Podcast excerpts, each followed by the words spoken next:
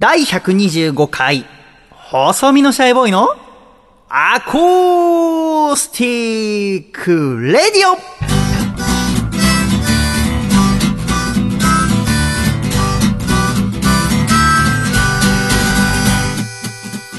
シャイ皆様ご無沙汰しております。細身のシャイボーイ佐藤孝義です。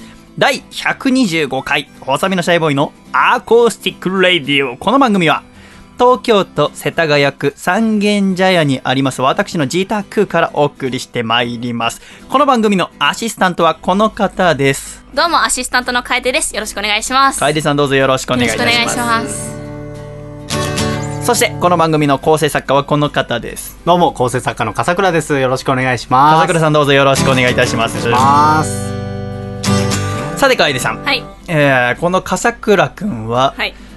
寝坊、お盆、仕事で約1ヶ月ぶりの登場となります。ご無沙汰してます。ご無沙汰してまお久す。しぶりです。お久しぶりです。今日、お楓さんがまず私の部屋来て、うね、喋っている時にピンポンって来てね、はい風倉が入ってきましたけど、あの顔忘れられません。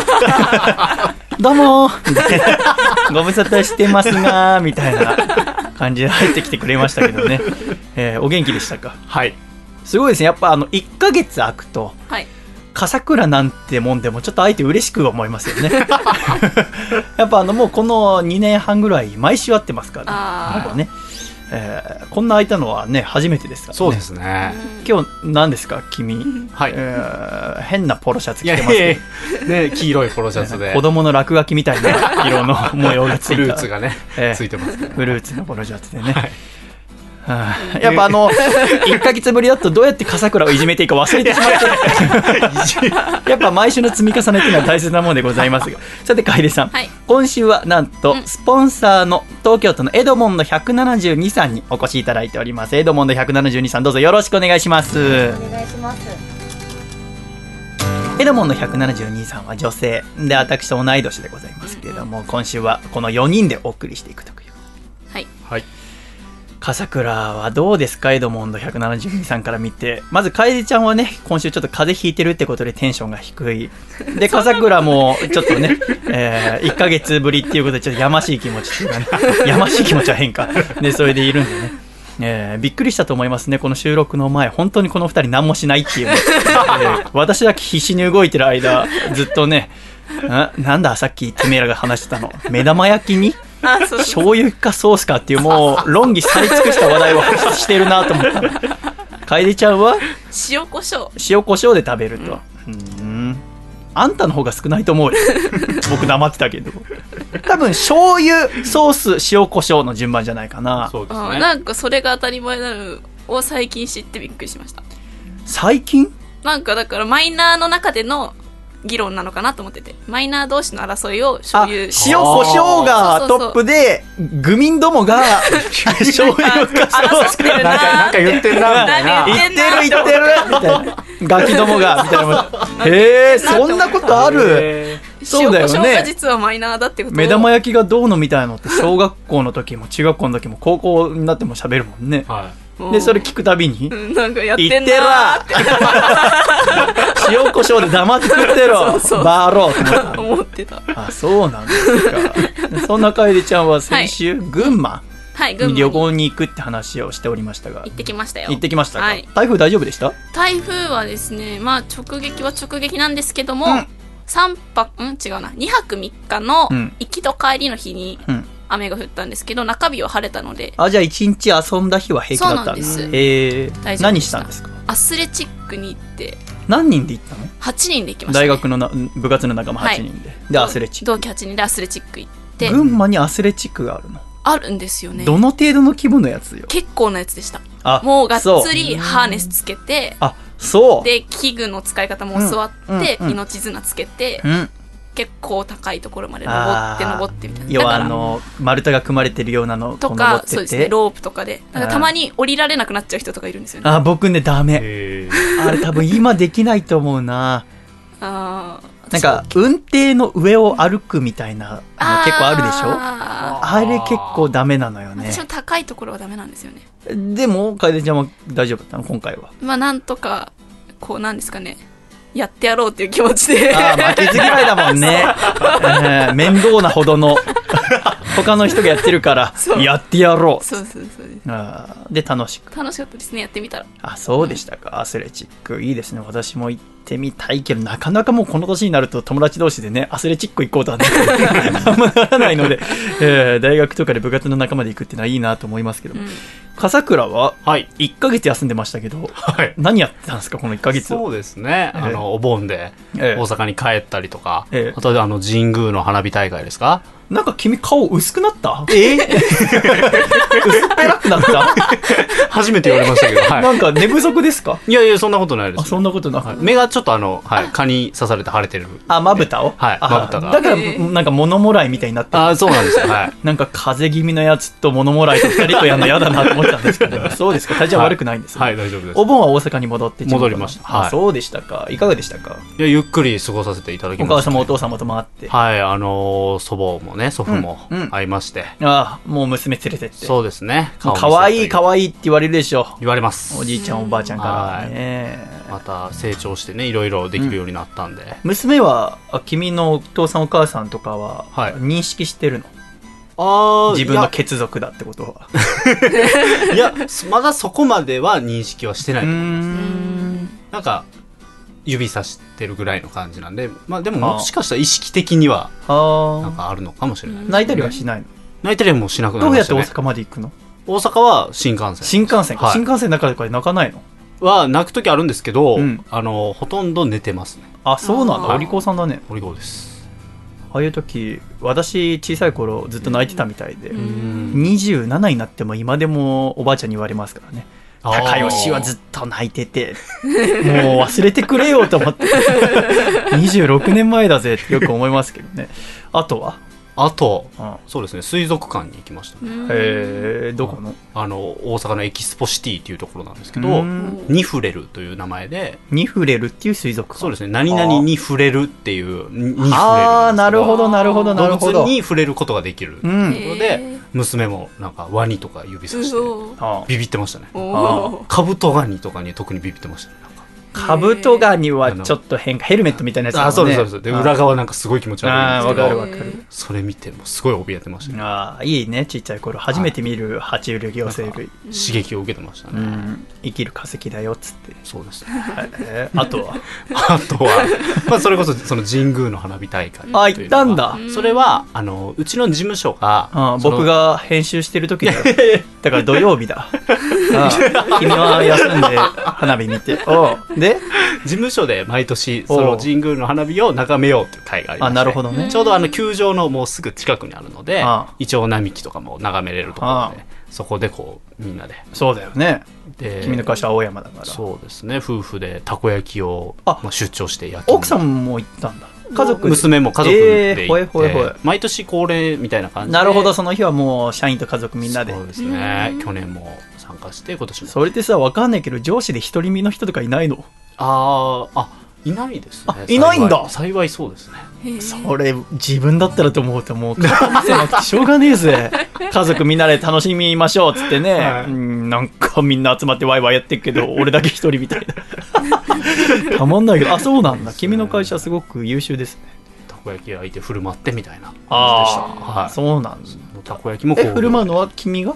僕がとあの奥さんが2人で焼いてましたねずっと。いろんな変わり種とかもなんか作ったりあとかしてお祭りっぽい感じにしましたね。神宮でさ今年 AKB とかがライブ。してましたしてました。それはい聞こえるの、それはあの聞こえるんですけどはでもほとんどもうモニターで見てるあような感じです。あでもモニター見えるんだ。モニター見えるんですよちらっと何してるかちょっとだけは分かるんですけど。はでそのなんか近くのスターバックスに行ったら神宮花火フラペチーノっていうのがその日だけ売っててなんかそれ買っちゃったりなんか。と買うよな、お前は。本当に。僕絶対買わないもん。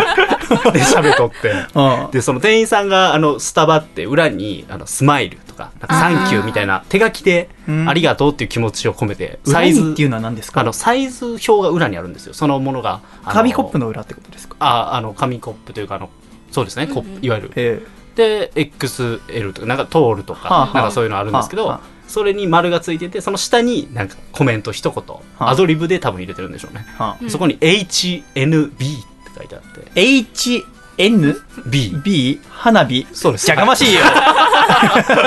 でそれ喋りとって、ああはい、インスタグラム珍しい。に上げてみたいな。なんか。すぐインスタグラムにあげるなお前は。すぐ。いつかお前のインスタグラムの個展開こうかな見たことねえけどまだ。絶対面白いもんな。やっぱあの結構私の仲間内で笠倉について話題になること。があるうん笠倉のツイッター怖いっていう。まあ我々別に何の反応もしませんけど、はい。スマップ解散のニュースが出たら、うん。スマップ解散かはあみたいなことを誰に向けてか分かんないけど書くっていうのは福田さんからそれ私見てなくて福田さんからスクリーンショットと一緒に送られてきて笠倉ってやっぱすごいな。何考えてるか分かんない。宇宙人みたい。っていうのはありましたよありましたね、はい、笠倉のインスタグラムの個展はねともう私が全面借金してもう金払って 下北沢とか。ギャラリーで、うん。画廊借りてやりたいですけど。その中に HNB とかあるわけでしょ あいいですね。私は今週はね妹の引っ越しがあって妹が北山田っていうところに住んでて1年住んでたんだけど、それが東戸塚の実家にまた戻るってことで。であんまりお金がないから引っ越しにそんなに火をかけられないってことで、うん。赤棒を今回使ったんですあって。赤棒。ほう朝倉も引っ越す時はい。赤棒使ってましたよ、ね。はい使いました。赤棒って何ですか、うん。赤棒はあの一般のなんていうんですかねあの個人事業主の集団で、うん。あの引っ越しを個人で請け負ってくれるそうなんですうんよ。あの集団といいますか。楓さん使ったことないですか？ちょっとわからないですね。なんか分かりやすく言うと会社のホームページとかには、うん。荷物のタクシーですって書いてあるんだうん要は、えーこれをここからここまで運びたいですって先に電話してでお願いして、うんで引っ越しだったら引っ越し。で笠倉は東中野から今はい。住んでいるところまで持ってってもらったんだけど、うそれってねです運ぶその業者さんは一人なの。ほで引っ越しの時言われるのは誰か男で用意してくださいみたいな。いやお手伝いの人。うんで一緒に運んでくださいって言われるんだよね、で笠倉は笠倉がやったわけじゃないですか。つまり僕とその運転手ですかね、うん。その方とそうですね。二人で。で運ぶわけじゃない。でうちは要は妹の里穂と母親の澄子はあんまり荷物持てないから、はってことで私呼ばれたんですよね、で嫌だなと思ったんだけどなんか里穂が夕食おごるからみたいな。おまあでもこんな機会でもないとねなかなか会えないからと思ってじゃあ朝早くからだけどまあ行くかと思って朝一の田園都市線乗って満員電車も生まれてさ渋谷まで行って東急東横乗って横浜行ってそこから横須賀線で東戸塚ついて、うんで、リホは北山田の方にいる。で、私は東戸塚の家に行って、車一応持っていくと。で、母さん乗せて、そのマンションまで行ってっていうは話だったのね。うんで、マンション着いて、久しぶりにリホがいてさ、で、車止めるところを紹介してもらうから、うんリホに一回マンションから出てきてもらって、で、おはようって俺言っても、もうおはようも言い返さないね、やっぱり。で、んちょっとした荷物を最初乗せようと思ったらしくて、うん後ろのトランク開けたら、道具箱みたいのが乗ってるわけ。車っていつもこううん。車のちょいとしたねうん工具とかがあうん。るそれをそれも乗せたままにしてたんだよね。うんでまあまあ大きい箱なんだけどそれ見たリホがさ引っ越しなんだからこんな箱を家に置いてきた方がいいに決まってんじゃんみたいな。文句から入りやがって。で昔の僕だったらイラってきてお前手伝いに来てんのにお前なんてこと言ってくれんだって思ったはずなんだけど、うん。やっぱ最近私のおじさん化現象がかなり進んでてなんか可愛いと思っちゃって。言ってるみたいな。ああ変わってない。まだまだリホはリホのままだと思って。ごめんねっつって、えー僕はちょっと手伝うからねってね駐車場止めてで赤坊のおじさん来て赤坊のおじさん来る前にまあ2時間3時間部屋掃除してさ、まあ、汚ねえんだよななんかそれも全部きれいにしてその日に引き渡しだったから。で全部きれいにしておじさん来ておじさんがね60歳ぐらいの男性眼鏡かけた。で結構おじいさんだけど体しっかりしてるみたいな。ううんん。よろしくお願いしますって言って、で、もうね、赤棒って笠倉はもうあらかじめえー使ったことがあるか分かるかもしれないけど、あらかじめ見積もりを出してもらうんですよね。そうですね。部屋、こんくらいの家具があって、ベッド、冷蔵庫、で、オーブンレンジとかがあって、家は、あーこのマンションから東戸塚までは2時間ぐらいです。うんみたいのを言ったら、じゃあ2時間で1万5千円ですって言われた安いよね。安い。って言うわけで、それ交通費とかも入ってんだよ、全部。安い。すごいと思ってその見積もりが出ててやったんだけどでおじさんがいろいろこう家具見ててあこうこうこうねって言ってうん？っていう顔するんだよね、うん。でどうされたんですか？って聞いたら思ってたより荷物が多いって。ほうん。一般的な女性の一人暮らしの2倍ぐらいの荷物があるっていう話になって、まあ、オーブンレンジとかね、あいつ、いや、パティシエだかあらそ、まあ、それにしても、あと服とかが好きだからやったら多かったり。あとベッドがね、変なベッドなんだよ。巨大で、ただの、なんか、パイプ組み立てたベッドならいいのに、木で作られた中に洋服ダンスみたいのがついてるような巨大なやつでさ、うん。それバラバラにしたんだけど、すごく背が高くて、うんベッドが、それがなかなか乗せられなかったりして、うん。おじさんとかなり苦心しながら、ううんん運んで、で、2時間で全部積んで、東戸塚まで行って、そこでに下ろしてで2時間だったのに、うん。その北山田の家ので積み込みで2時間ぐらいかかったの。うわーって思いながら、しかもその間、リホはさ、全然手伝わないしさ、なんか、食器磨いたりしてるからさ、お前食器磨くの今必要ですか？と思いながら、でも僕おじさん化してるから、まあまあ、みたいな。名残惜しいだろうにね、と思いながら、おじさんと一生懸命エステラあっちを働いて、で、リホはそのまんまそこに残って北山田に。で、引き渡しの手続きをすると。うんで、私と母さんと赤棒のおじさんは東戸塚に戻って、おじさんが2階のリホの部屋までベッドとか運んでくれるって約束になってて、うんで、それが終わるぐらいにちょうどリホがおそらく手続き終わって電車で東戸塚来て、で、みんなで駅前で焼肉食べようみたいなプランだったわけよね。で、じゃあまた会おうっつって、リホとそこの北山で別れて、ブーンってなって、だいたい40分ぐらい片道。で、東塚戻って、で、おじさんもすごく親切でついてきてくれうて、んすごい速さで、で、一緒にえっちらおっちら運んで大変だったっつって、そこで全部終わったら、うん、最初2時間の予定が3時間45分ぐらいかかった。かなりかかって、しかもその日暑くてさ、もう汗だくになって、で、おじさんに申し訳ねえなと思いながら、もう赤棒の方のホームページで申し込むときに30分超過ごとに延長料金かかるよって言われたから、うんで、終わった後に、じゃあお支払いになりますってなったから、延長料金いくらですかって聞いたのね。で、そしたらおじさんが、あ、これは私の見積もりミスですから、延長料金はいりませんって。ええ予定してた1万3800円とかだったかな。だけいただいたら、あー嬉しいですって言うから、いや、もうそれだけは無理だと。こんだけ働かせて、おじさんも腰やっちゃってるしね、なんなら途中。なんかおじさん、明らかに途中から動作遅くなりましたよね。腰やっちゃってますよね。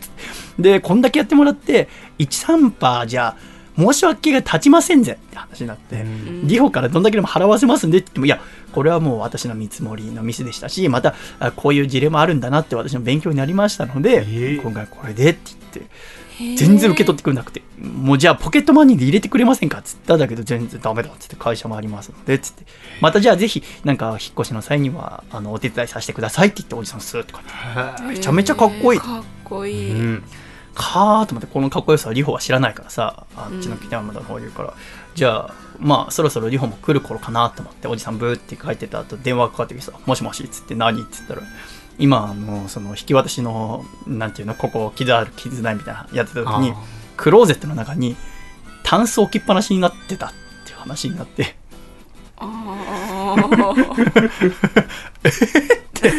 タンスを、あんだけ何回もチェックしろっつったのに、タンス、でっかいタンスがあまりにサイズぴったりすぎたから、自分でもなんか備え付けだと勘違い、そんな勘違いある。なんかそ、そ備え付けと勘違いしたらしくて、ちょ、タンスが、みたいな。でタンスは中身入ってるんだよ。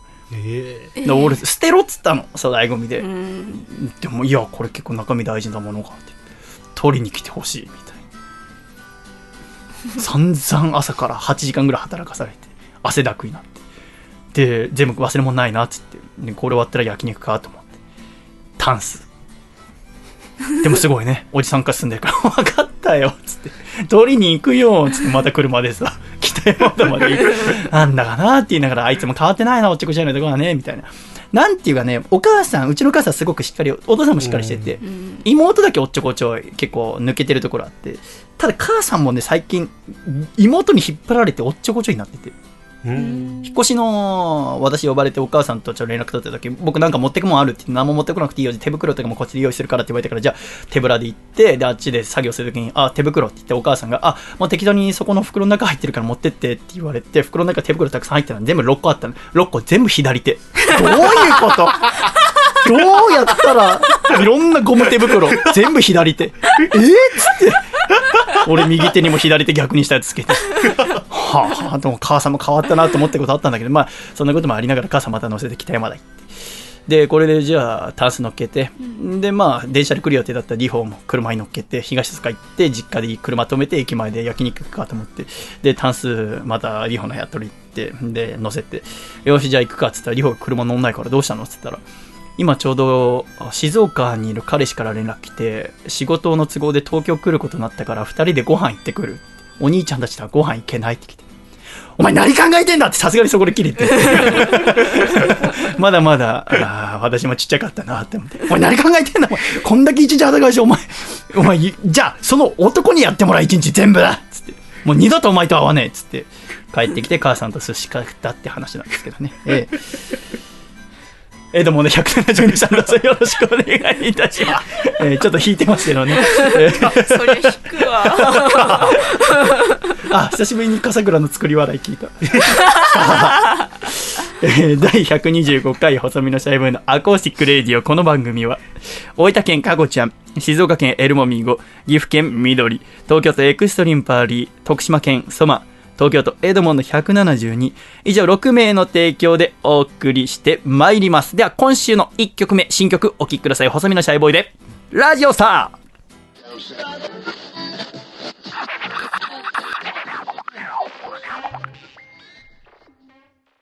ラディオスターになりたくて過ごした10代の夜はすっと終わってくラディオスターになりたくて過ごした10代の夜はすっと終わってゆくの子のことを思って眠れない夜は。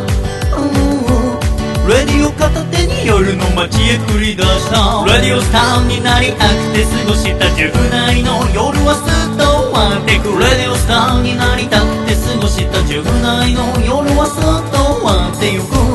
ううさっと吹いた風に季節の変わり目見れば。うう後ろ髪を引かれるような気持ちがして。ラディオスターになりたくて過ごした10代の夜はすっと終わってく。ラディオスターになりたくて過ごした10代の夜はすっと終わってゆく。ふう。一人ぼっちの夜は一つもなかったよ。いつだってレディオがそばにいてくれたよ。愛しているよレディオ。僕が迎えに行くよ。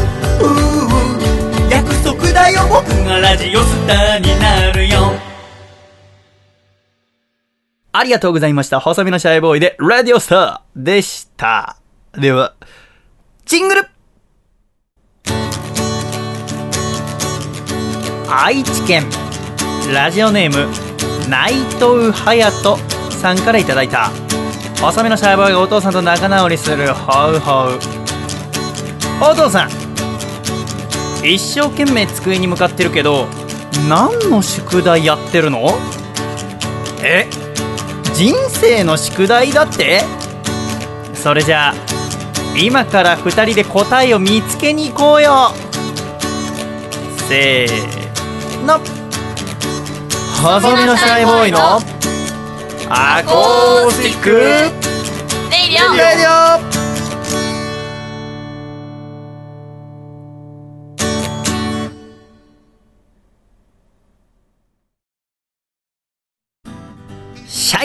第125回細身のシャイボーイのアーコースティックレイディオ改めましてこの番組は細身のシャイボーイとカエルと笠倉とエドモンド172で。お送りしてまいります。どうぞよろしくお願いいたします。よよろしくお願いします。さて笠倉。はい。先週8月21日の日曜日は私細身のシャイボーイ大阪にて初のワンマンライブを開催いたしまして。はい。だから笠倉とはちょうど入れ違いというか1週間違い。そうですね。でしたよね、はい。えー君がねもう意地でも僕と同じ時期にはいたくないということで 1週間前に休みを取って、ね、す。よ。ありがとうございます。だんだん取り戻してきた。嫌な空気を出すのが。す取り戻さなくていいのに。でですねこの日ワンマンライブがあるということで会場はアコラジオールスターズでプロレスラーの 違うね。プロレスラーでアコラジオールスターズ アコラジ始まるみたいになっちゃうから、ね、失礼いたしました。竹下幸之助くんのご両親が経営しているお店焼き鳥大吉千島店ということでございまして、うん。こちらでライブさせていただくということでですね、この日は、あー8月21日、前日8月20日、私、ラジオの編集、えー明治神宮花火大会の日ですね、笠倉がたこ焼き振る舞って家族サービスしてる時に、ね私はずっとこのラジオの編集してましたけども、はいえーこの週はね、笠倉仕事で休むってことでね、3週間休んだわけでございますけど、まあ、ぐちぐちのはやめましょうね。えーということで、この日のうち行けないと。だから、21日の朝一のうん電車に乗って、青春18切符を使って行こうっていう話なんでございましたね。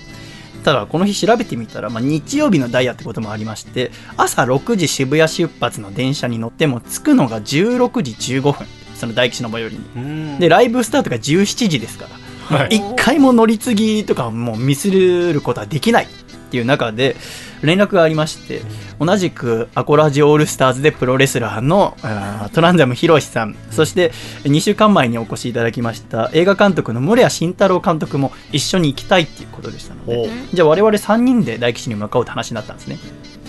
これ3ヶ月前ぐらいにも名古屋にこの3人で行ったんですけどその時はもちろん室谷さんは映画監督として、うん。えートランザムさんは主演として行ったわけですけど今回はもう完全にオフですから、うん遊びで行くっていうことで2人ともすごく楽しそうなんだよね、うん。いつにないほどのウキウキ感がそのみんなのグループ LINE とかで漂っててこっちはずっとワンマンの準備とかあるからそんな浮かれらんないよと思いながらスケジュール決めてじゃあ朝6時に渋谷駅で青春18切符を使ったことがある人は分かると思うんですけどもうんバラバラに入ることできないのよね。青春18切符って、え5枚一つ綴りになってるので、せーので同じタイミングに渋谷に入んないとその切符を使うことができないのよ。1枚で5回使えるっていう件なんだけど、うんうん。1人で5回使うこともできるし、2人で2回と1人が1回使うこともできるし3人で1回と2人が1回使うこともできる。うんだから同じタイミングで入んないとめんどくさいのよね、うん。だから渋谷に集合って言った朝6時にムレアさんが寝坊で来ない。ね えお お乗り遅れられないのに。でどうしようかって話しながら福田さんと電車に乗って五反五と行ってた時にムレアさんは横浜にお住まいなので、渋谷の方面に来ないで小田原もしくは熱海で待ち伏せしといていただいてそこで合流できるかも。たださっき言った通り一人で入ってきてもらって電車の中で何とかするわけにはいかないのよ。だから私が一回改札の外出て村屋さんと一緒にまた新たなハンコを押してもらって入らなきゃいけないほ面倒くささがあって。うん。で小田原で最初合流しようと思ったんだけど乗り換えが5分しかなかったからこれは危ない無理かもしれないということで熱海。熱海が10分あったからなんとかなるかなと思って電車にゴトゴト揺られてたんですけども。でもやっぱりねうん鈍行楓ちゃんは辛いんじゃないかって話を先週ちょっとしてましたけどもうん。やっぱ楽しくてねやっぱ旅してるって気分になるんだよね。普段なかなかしない話とかもトランザムと一緒にしててトランザムがガタンゴトン切られながら車窓からねこうやって外の景色見ててやっぱちょっとノスタルジーな気分になったんだろうね。妹の話とかお互いになってさで私はそのリオの引っ越しの前だから リオの話もまだそんななかったんだけどえー彼も3つ下かなに娘妹がいますからあー妹最近どうなの？みたいな話してたらああってはないんだけどあの噂話だと、えートランザムヒロシのお母様はそのトランザムも今後はちょっと福田さんでいきますけど福田さんの影響でプロレスが好きになったんですって。昔から。だから福田さんが見てるのを見てお母様を見るようになった。でその影響だと思うんだけど今その妹さんもプロレスをよく見てるらしい。ただそのお母さんに言ってるのは DDT は嫌いなぜならお兄ちゃんが出てるからっていう。お兄ちゃんが出てるから DDT バサラは見ないっていう話を淡々とされてああ旅っていいなと思ったんですけど。で熱海に着いてで急いで改札行ったらあうまいこと村屋さんと合流できて、ああよかったって言ってこっから村屋福田佐藤の3人で旅をすることになるんですけども渋谷そして品川で乗り換え小田原で乗り換え熱海で乗り換えそしてそのまま静岡が長い沼津浜松豊橋って行くわけでございますけども豊橋に着く手前でとあるアコラ実行から連絡いただいて私愛知に住んでるものですともしよければ車で送らせてくださいっていう申し出があってラッキーってことでここでですね鈍行の旅が終わります愛知県から、えー大吉へは車で向かいまして途中パーキングエリアとかでゆっくり。あと私はいつもボイストレーニングっていうのなんかマッサージみたいのを20分やるんですけどロジャーラブっていうの人の。それを車の中で済ませて完全な状態で大吉に着いたのが16時。そして大吉千島店に着いて初めて竹下くんのお父様お母様そしてお母さんのお姉様のミサオさんと初対面して本日どうぞよろしくお願いしますって話をしそしてしばらくしたらプリンス幸之助も帰ってきてですね、幸之助はずっとお酒を飲んでたらしくて、ねその前日からね、なかなか出来上がってる状態で、また大阪で会うプリンスがすごく体が大きく見えてね、これはすげえ夜になるぞと思いながら、またお母様がパワフルですね。お母様の恵子様がもう入って、あ本日はよろしくお願いしますって言ったもう私の肩叩いて、硬い、硬い、細見さん、硬いわ、本当にって言って、あ、すいません。すいません。ねっていう中で、えー始まったわけでございます。11時になってお客様バーって入ってきて、この大吉千島店がとても面白い作りになっていて、ガラガラって入り口入るでしょ。入ったら、右手に、えーマスター、お父様が焼き鳥を焼く場所があるわけね。で、そこにカウンターがあるわけ。まっすぐ、ガラッと入って、まっすぐがカウンターがあって。そして、はい、すぐ左手のところにテーブル席の場所があるわけ。うん。要は、L 字の、うん。左右対称みたいな形。はあ。になってるのよねなるほど。だから歌うときはちょうどその2本の棒が交わる場所、うんうん。もしくはえー片方ずつに行って歌うっていうことになるんだけど、お客さんとかさん入ってきてで焼き鳥食べながらいよいよスタートするわけじゃなくて最初は、えー私もお酒とかまあ一切飲まずに皆さんの前でこういろいろ歌わせていただいてでだんだんやっぱりねあー最初ちょっと硬かったんだよねやっぱ空気は。初めてのことだから、うん。みんなで座っていただいておありがたいことにソールドアウトしてますからいっぱいの席の中で。で歌うっていう中で最初硬かったんだけど焼き鳥が焼き上がってお父様がでどんどん焼いてくれて食べた途端にね本当に美味しくてみんなが笑顔になってねそっからがぜん楽しくなってきて、もうすごかったよ。もうううーんライブじゃないもう宴だったねもう盛大なる宴があそこ大吉千島店で繰り広げられましてまた私も L 字の片方で歌ってる時はもう片方でトランザムと村屋さんがお客様と喋ってくれててで私がテーブル席の方行ったらカウンターの方に福田さんとか村屋さんが行ってくれるっていう。でみんなでどんちゃん騒ぎしておお酒もだんだん入ってきてみんながみんなお酒飲むわけじゃなかったんだけどもうみんなが酔っ払ってくるのノンアルコールの人もお酒飲んでないのにも会場の空気で酔っ払っててどんどんみんな楽しくなってって。はあこんなことってあんだなと思いながら私も幸せな気分で歌わせていただきましたけどその様子を少しお聞きいただきたいと思います。ではこちら8月21日大吉千島店細身のシャイボーイ大阪初ワンマンライブの曲2曲お聴きください。どうぞ。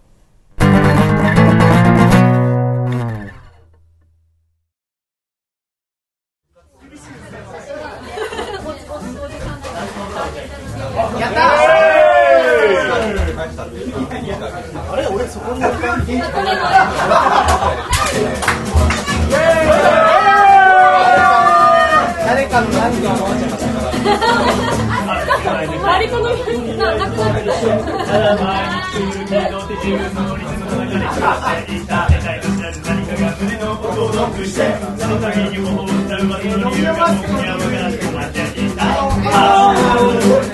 ああ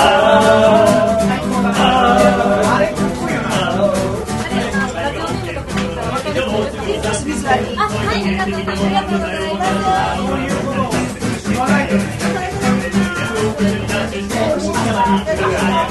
います。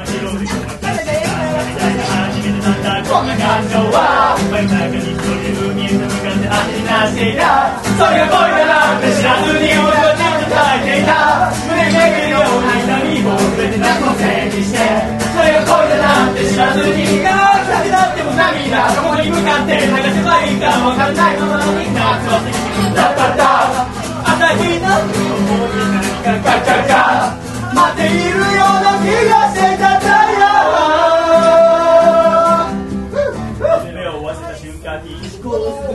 して笑顔見たさに遂行を重ねた視力のネタはどこかに踏んだ鏡見ててるたび絶望感アップして並んで歩く想像すらもさせない風彩と影に手とかで足りないような。磨き出して部屋の壁に貼った全てを横線で現実に世界がガラスにやしたそれが恋だなんて知らずに僕は苦しんでいた。押して若い感情した髪を持ってました。それが恋だなんて知らずに抱きしめたのよいつか僕に向かってだけ笑って僕の首に叫んだそれが恋だなんて知らずにそれが恋だなんて知らずにそれが恋だなんて知らずにそれが恋だなんて知らずにそれが恋だなんて知らずに涙になっても涙がどこに向かって向かせばいいかわからないままに夏は大きくもかかった何も教えておく。悩む。確実に死はなる。思い出した。時期でも自分にはならない。余計に傷つけながら少年は大人になって「ゆく」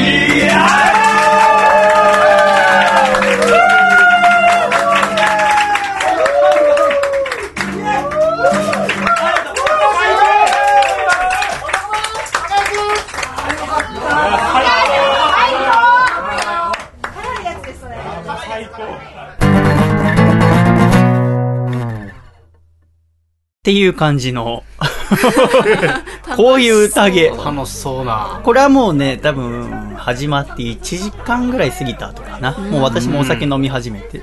分かった通り、聞いてない人は全然聞いてないって。知らない人同士でも喋ってるの楽しくなって、で、なんならそのサビのとこだけ参加するとかね。そうですよね。さっきまでこう喋ってたのに、わーってこう言ってたんですが、そうそうそう。音だけでも分かりました、そうそう。これが要は L 字型になってるから、うんそのテーブル席の方でやったり、カウンターの方行ったり、その中間でやったりっていろいろ変わりながら、だからずっと私がいるわけじゃなくて、だんから福田さんと村屋さんとずっと喋ったり、その初めてお会いする方々で喋ったり、ちょっとなんか面白いなと思ったのは、要は音楽が好きで来てる人もいれば、ラジオ好きな人で来てる人もいて、で、またプロレスファンの方もお越しになっていただいてて、その人たちがもう何も関係なく、美味しい料理ってものを中心に同じ場所を楽しむっていうですね、そんな宴になってたわけでございますけど、完全にもうお客様として貸してたのが、あの、福田博士がですね、もうご機嫌に、要は、福田さんも別にお酒そんな飲まない方じゃないですけど、いつも自分のイベントとかの時は、やっぱ責任感だったりとか、みんな楽しませようとか、いろいろ考えるしっかりした人だから、あーあんま酔っ払うことはないんですけど、この日も完全に遊びで来てるから、もう、かなり愉快になっちゃって、いつもとなんか違うギアが入っちゃってたみたいなんですね。その中で福田さんの歌もあありますので、ぜひお聴きいただきたいと思います。トランザムヒロシです。どうぞ。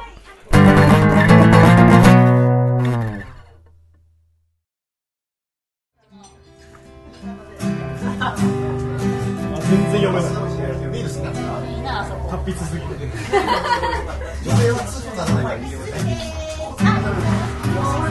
笑った顔が好きで。僕なりに今日まで頑張ってきたけど。ふと気づいてしまった。まだ見たことのない君の表情があること。おー涙ちょうだい涙ちょうだい。僕は君の涙を知らない。意地悪と怒るかもしれないけど。おー涙ちょうだい。おー涙ちょうだい。僕は君の泣き顔を見たい、その後すぐ笑顔にしてみせるからお願い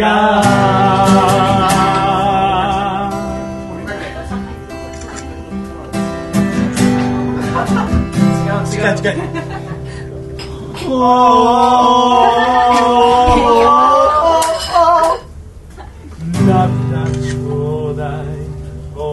涙ちょうだい僕は君のすべてを知りたい。Oh yeah すぐにそっと拭って約束するから。おー涙ちょうだいおー涙ちょうだい僕は君の泣き顔を見たい。これからもずっと一緒に笑ってたいからお願い。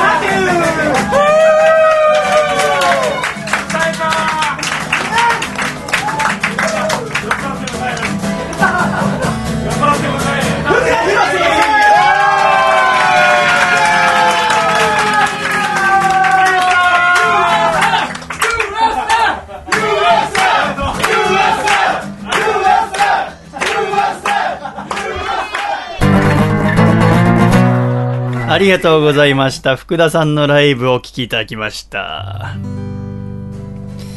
いやー、すごい。いや、あんなにね、楽しそうな福田さん、初めて見たね。何かから解放されたように。あの、最初のお涙ちょうだいって曲は、あ福田さんと私並んで歌ってたんですけど、歌ってる途中、チラッと福田さんの顔見たら、瞳が黒目でいっぱいだったんだよね。ああ、怖いと。ああと思って慌てて前向いたんだけど、えーそんな福田さんにも歌っていただきましたけど、あとね、やっぱやってて、ちょっと僕が参ったのは、その、ラジオで、うん福田さんや竹下くん、村井さんのこと知ってる方は、陽気なお兄さん。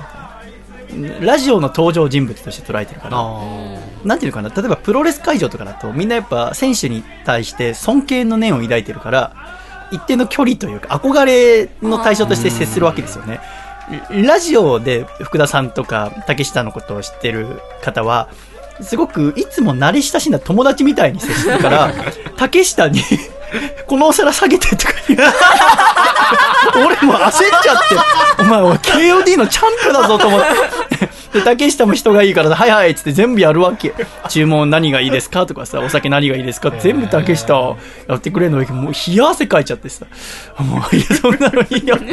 そんなこともありながらすごく楽しく行ったんですけども、やっぱりあの、大吉千島店といったら、竹ちゃんによるラジオ CM が1年前からずっとやっておりましたけど、ちょっと生 CM 作ってみようということで、えー、竹ちゃんにも協力いただきましたので、その様子ちょっとお聞きいただきたいと思います。どうぞ。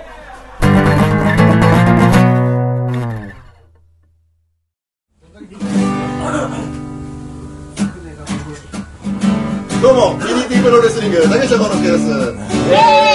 焼き鳥大吉木島店、えー、名物おかみと、イケメンの大将がね、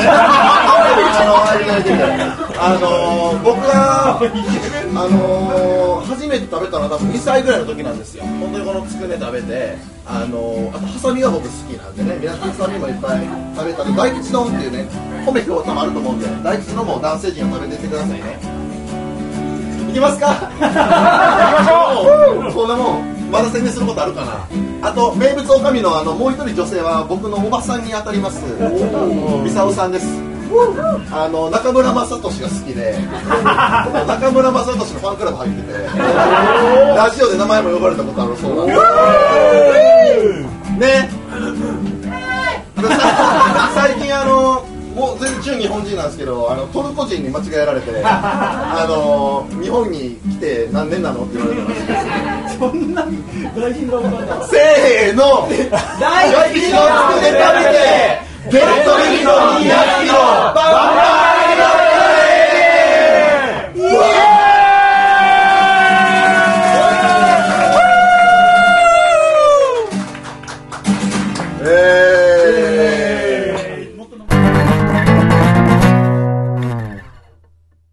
という生 CM でした。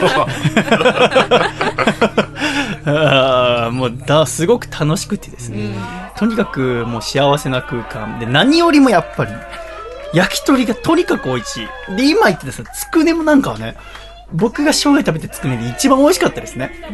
ほろほろ柔らかいのに、お肉の味がしっかりしてこれを離乳食から食べてりゃ、そりゃあんだけでかくなるわなって思いながら いただいた、とても幸せな空間だったわけでございますけども。そして、えーまあ3時間半ぐらいやり続けましたから、えー私も30曲ぐらい歌いましたけども、あーとっても楽しい歌揚げもいよいよエンディングということでございまして、えーさよならの時が近づいてまいりましたが、そのエンディングの模様、お聞きいただきたいと思います。どうぞ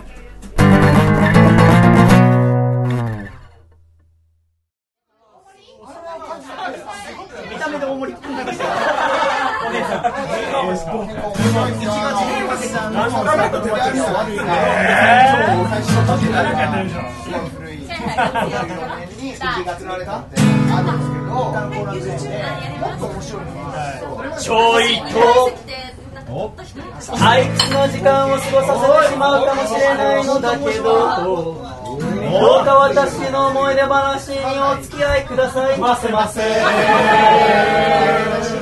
私の中学は常入り高校は私服登校だったもんでネクタイなんてもんとは縁のない生活をしてきました。もちろん一度もつけたことがないなんてことはなくてですね。葬式や結婚式や忘れた。葬式や結婚式。や葬式や結婚式学芸会や。学芸会や。三回忌や。四十九日や。やなどでつけた時は。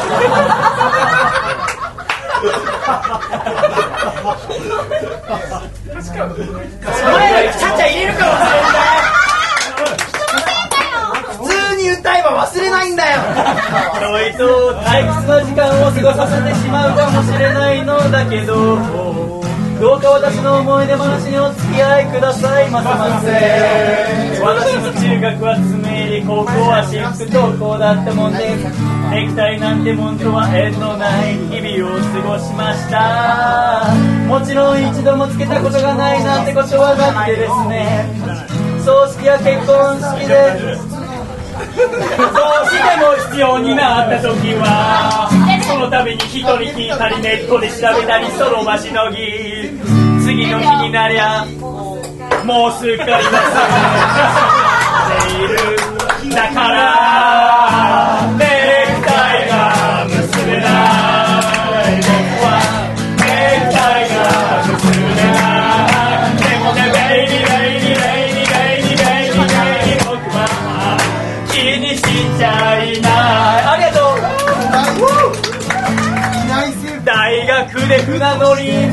勉強をしている途中僕は。ちっちゃなちっちゃな夢を心の中に見つけてしまいました。でももういい年だぜ。今から始めたって何も起こりゃしねえぜ。脳みそに言い聞かせては本当の気持ちには気づかんふり。でもあれもなんてことでし私はなかなかのバカモンだったみたいで。就職やら家族やら全部捨てて東京に出てきた26の夏。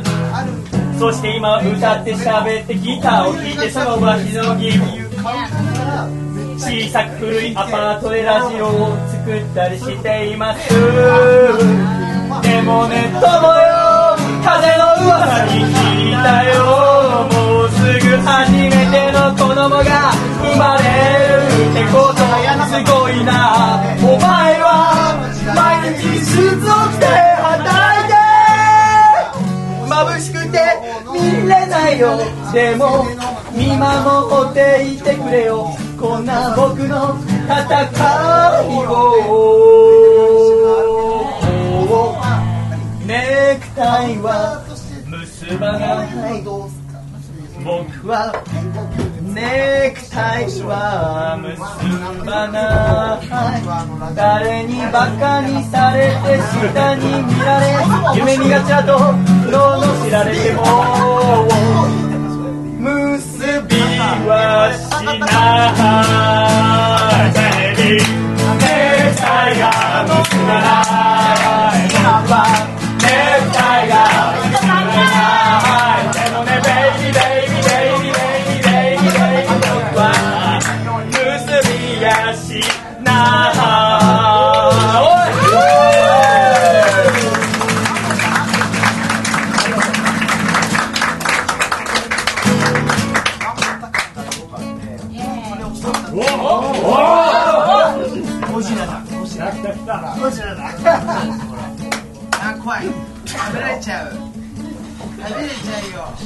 母親のことをいつから僕はお母さんって呼び出したんだろう。思い出せないや大人になって。話す機会もどんどん少なくなった。そして家を出た。たまに送ってくるわけのわからない長いメールはやめてよだけど思うんだ全てをかけて守られていたんだね僕は歌ってくれるかいママママママ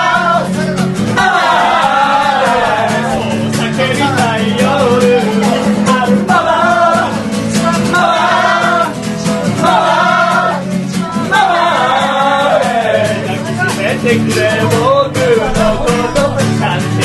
もったらないけれど？母さん。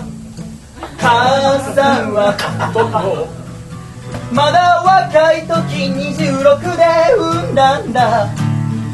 会社も辞めて泣き虫だった。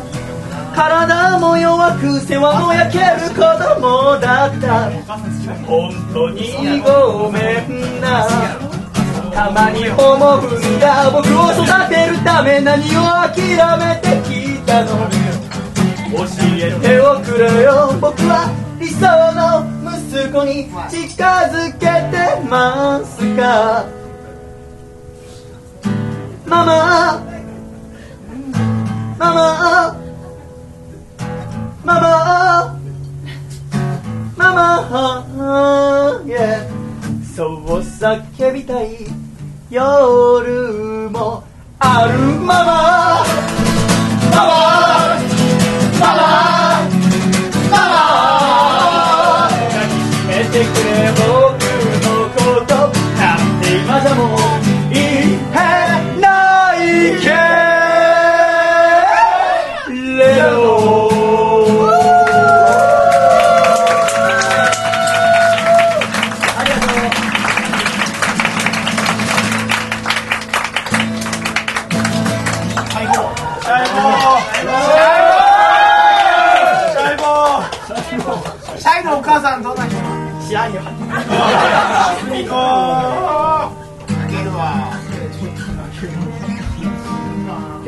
お越しくださり誠にありがとうございましたそして何よりも、えー素晴らしい、えーお食事とお酒を提供してくださった大吉に心からの感謝を、ね、皆さんに拍手をいただきます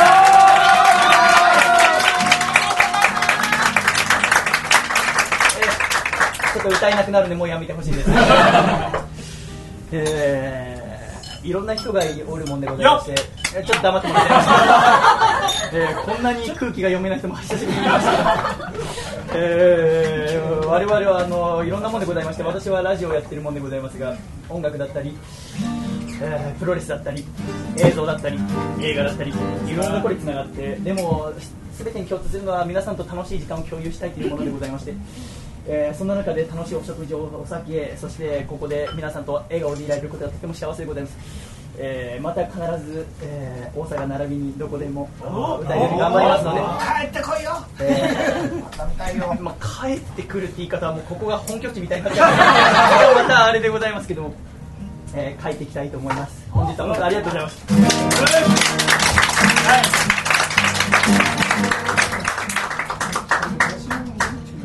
僕の大学の校舎の裏手には短い横断歩道があるんだ。めったに車も通りゃしないのに赤信号の長いことを誰もがお構いなしと渡る中あいつは青になるのを待っていた。なんとなく理由を尋ねてみたら得意げに教えてくれた。こうしてちゃんとルールを守るとな神様が褒めてくれんだ。するとパチンコの玉がご褒美でたくさん出る気がするから。赤信号は渡らない奇跡ってのは努力で引き寄せるものだから。赤信号は渡らない幸せは我慢で手に入れるものだから。僕はすっかり呆れ返っちまって勝手にやっておくれとほっぽって。それから結局あいつとは二度と話す機会はなかった。社会人になり仕事に追われて現実と夢の狭間揺れる時なぜなのか。ふと思い出されるのはあいつのあの言葉だったバカバカしいとは思っているけどちょっと信じてみたいんだ。真面目に日々を生きてゆくことしかできないダメな僕だから。赤信号は渡らない。奇跡ってのは努力で寄せるものをだから赤信号は渡らない幸せは我慢で手に入れるものだから。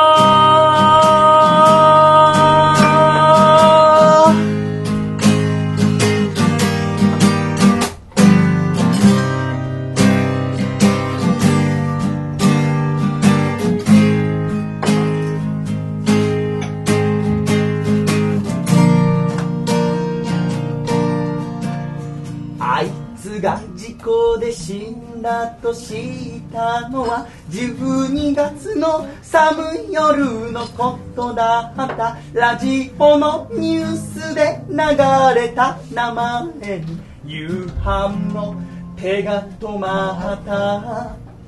何が原因かと調べてみれば酒を飲んで車を走らせた。そして赤信号の交差点の中へ突っ込んでしまった何が変わったっていうのこの10年間にあいつ何があったの？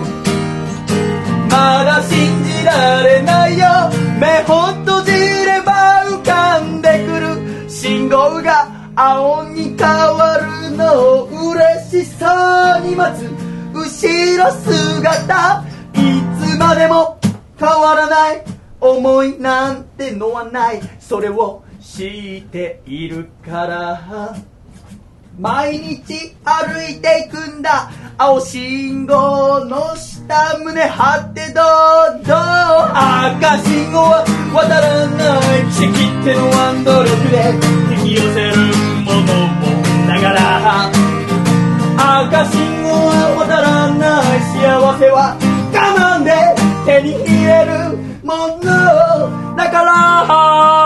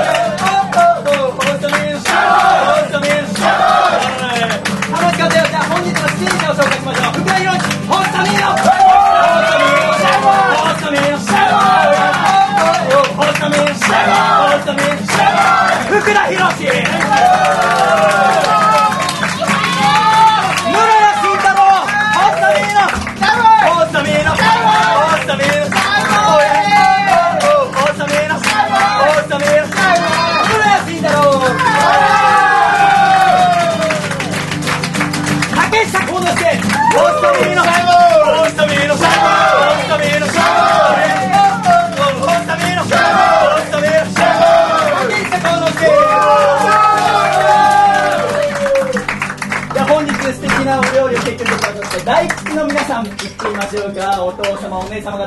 せー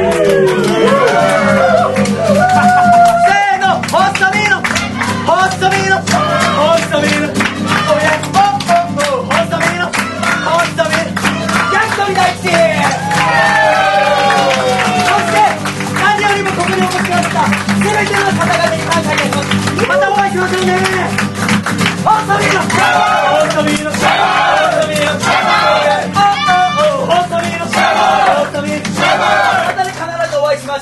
それだけを楽しん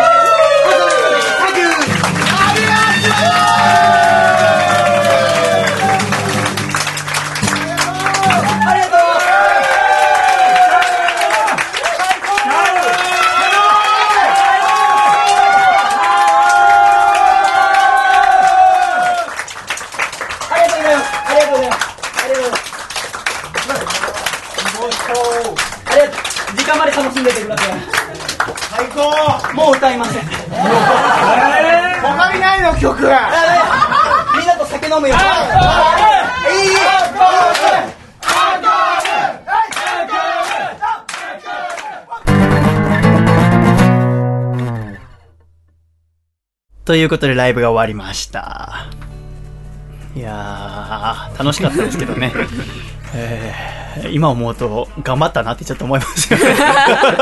あんな空間ないからね、いやーすごく嬉しかったですね。やっぱりあの流しをやってた時に歌謡曲を歌っておバーにいるお客さんの前で歌ったことがあってね、そうするとたまにこう一つになる瞬間とかがあって、あれがすごく楽しくて、で、それこそ西村と一緒に暮らしてる時に、いつかこういうのを自分でもやってみたいと思って曲作る時とかに、サビだけでもなんかみんなで一緒に歌えるとか、親しみやすいアコースティックギターっていうのにしたりっていう設計図を書いて細めのシャブ始めたから、そこから3年経ってこういうライブができたっていうのはすごく嬉しかったんですね。あと、最後に皆さんに知っていただきたいのは、この、たけちゃんのお母様の恵子さんの素晴らしさね。抜群に面白いんですよね。もうずっと、要は飲み物とか持ってく時とかに、私が歌ってる前とか通る時とか踊りながら通ったりとか、もう完全に私よりも笑いを取っていくんですよね。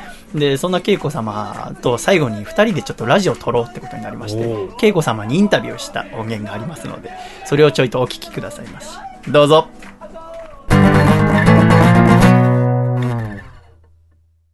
シャイということで、ただいま2016年8月21日日曜日の大吉ワンマンライブが終わった直後でございます。お客様本日お越しください。誠にありがとうございました。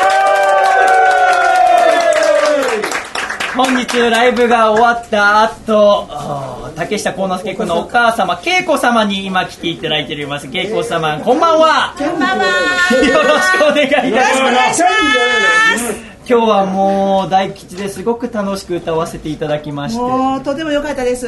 私幸之助君とは今ご近所に暮らさせていただいているんですけれども、はい。私幸之助君にも言わずに勝手に近所に引っ越してしまったので、はい。お母様はちょっと怒っているんじゃないかなって最初思ってたんですけども、はい。全然です。大丈夫ですか？大丈夫です。あ大丈夫ですか？よかったです。もうよろしくお願いします。そうですか。あの鍵をなくした時に、えちょっと あのお世話になったみたいで。え、竹下が鍵を忘れて私の家にピンポン押して、はい。家に入れないんですっていう事件があったんです、はい。今私のは家にた幸之助君の合鍵がありまして、そうしよう。もし仮に彼がはい。鍵をなくしたとしても、はい。私がすぐお渡しできるという環境に。よろしくお願いします。よろしくお願いします。毎月あの家賃代として細見さんにお渡ししますので。いやとんでもございません。このままやったらお前カットやぞ。私ほんまに弱いのほんまに弱いの。そんなことないです。差し歯取れそうもう。飛びそう飛びそう。今日はもう一日もう恵子様の人気がですね私を上回ってしまって申し訳ございません。お疲れです。主役の人をちょっとクラックしてしまいました。ごめんなさいね。すいません。えー自覚があるならちょっと抑えてほしかったんですけど皆さん見るとふわっと楽してすいませんね。昔のアイドルガムが出てきて、昔のアイドルガムが出てきてごめんなさいね。でもあの大吉というお店初めて来させていただきましたけども、やっぱつくねをはじめとしてですね、マスターお父様が作る焼き鳥とても美味しくてですね。そしてねあの、お酒もはいとびっきり美味しかったです、ありがとうございます。びっくりしました。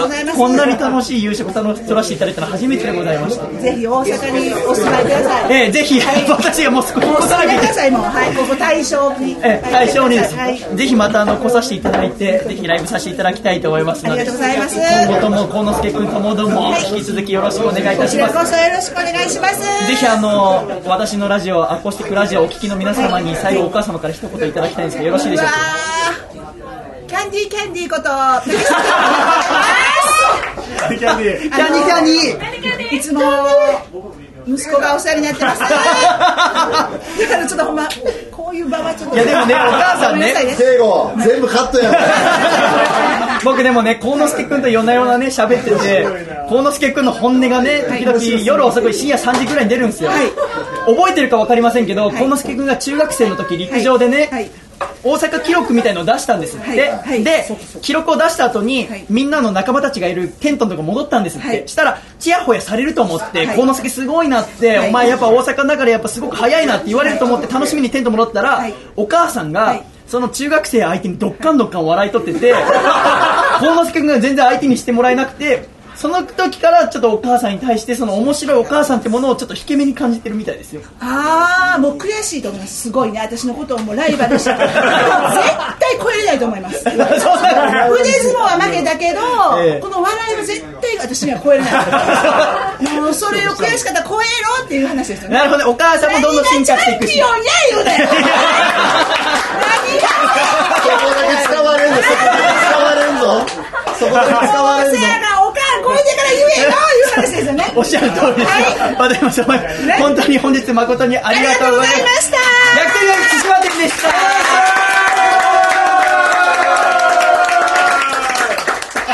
全然思わ。ないそん自分でやってても全然面白い。やんこの顔見せなあかんなもうバナナマンの女版や僕 僕横で見てたらバナナマンそっくりや言うといて。やそこもつけ足しといてやなここまで疲れます。もう歯も歯もトウモロコシ黄色い歯トウモロコシ刺さっとった言うといてやもうあかん今のあかんの。もう一回だからちょっと直せあかんいける？もうすいません。もうあれケイマさんに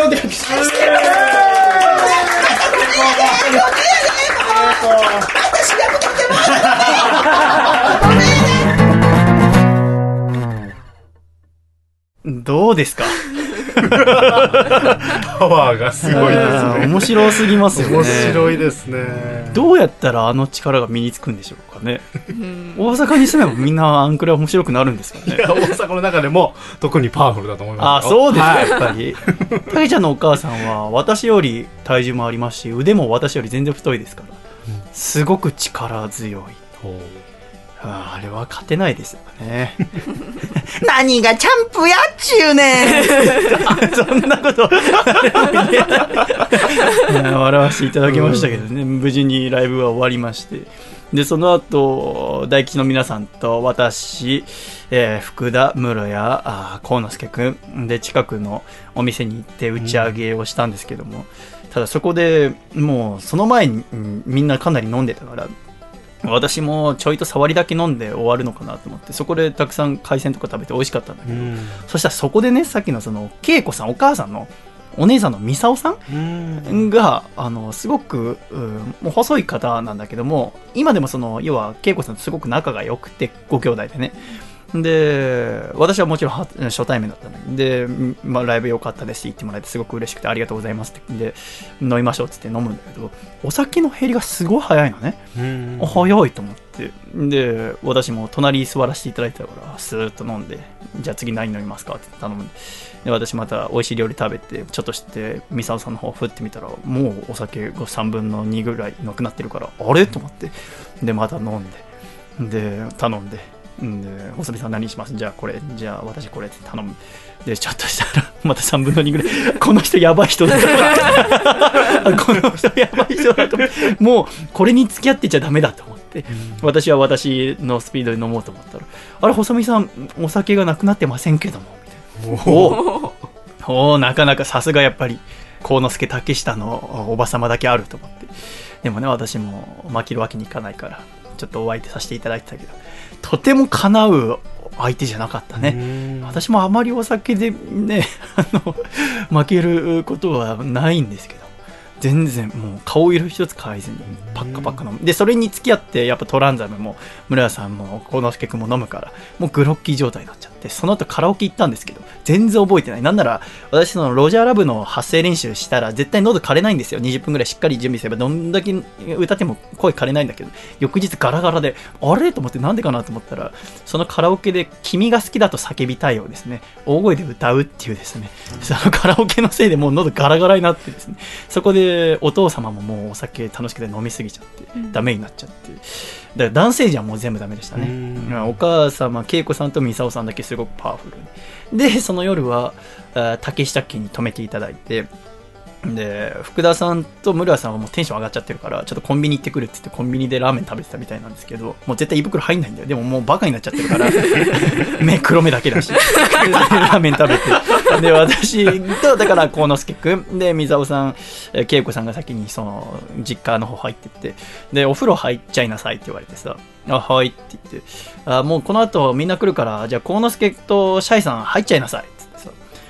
あの普通の自宅のお風呂にさだから先に入っちゃいなさいってことよね。だからは入ってたんだけどさ、まあ全然いいんだよ。全然それよくあったしね子供の頃とか。あの友達同士でさ「はい帰って」でどんどん そうそう。それいいんだけどいいんだけどあんま27歳になってさそのその二人で入ることってあんまないよねあその銭湯とか一緒によく行ったりするけどねそれとはまた別じゃないですね片方が体の普通のところ洗って片方がその浴槽入入るっていう。タイル張りのすごく綺麗なお風呂なんだけどさ。でもそれでもいっぱいよその要は 体洗うとか一人いたらいっぱいだし浴槽は一人いたらいっぱいよ。じゃあ二人入っちゃいなさいって言われたからさ。でも何も言えないからさ。入ってた時あんま27歳になってさ。だからこうあの家はだから幸之助竹下が長男だから。はいで二十歳でしょ、でいや大学行って東京来たからそれまではそれはね部活とかの友達とか、で弟は今高校1年生だからそういうのはあのまだわかる高校生とか大学生はわかるけど、もう27のおじさんがさ 人と一緒にお風呂入るの。なんか面白くて。さ ああと思いながら入って。でそのままああもうもう2回行ってじゃあおやすみなさいって言って寝る。で翌日はねあのユニバーサル・スタジオ・ジャパンに行く約束をしてたのよ。すごく楽しみでさ、あー僕ハリー・ポッター大好きで、うん。でも一回見たことなくて。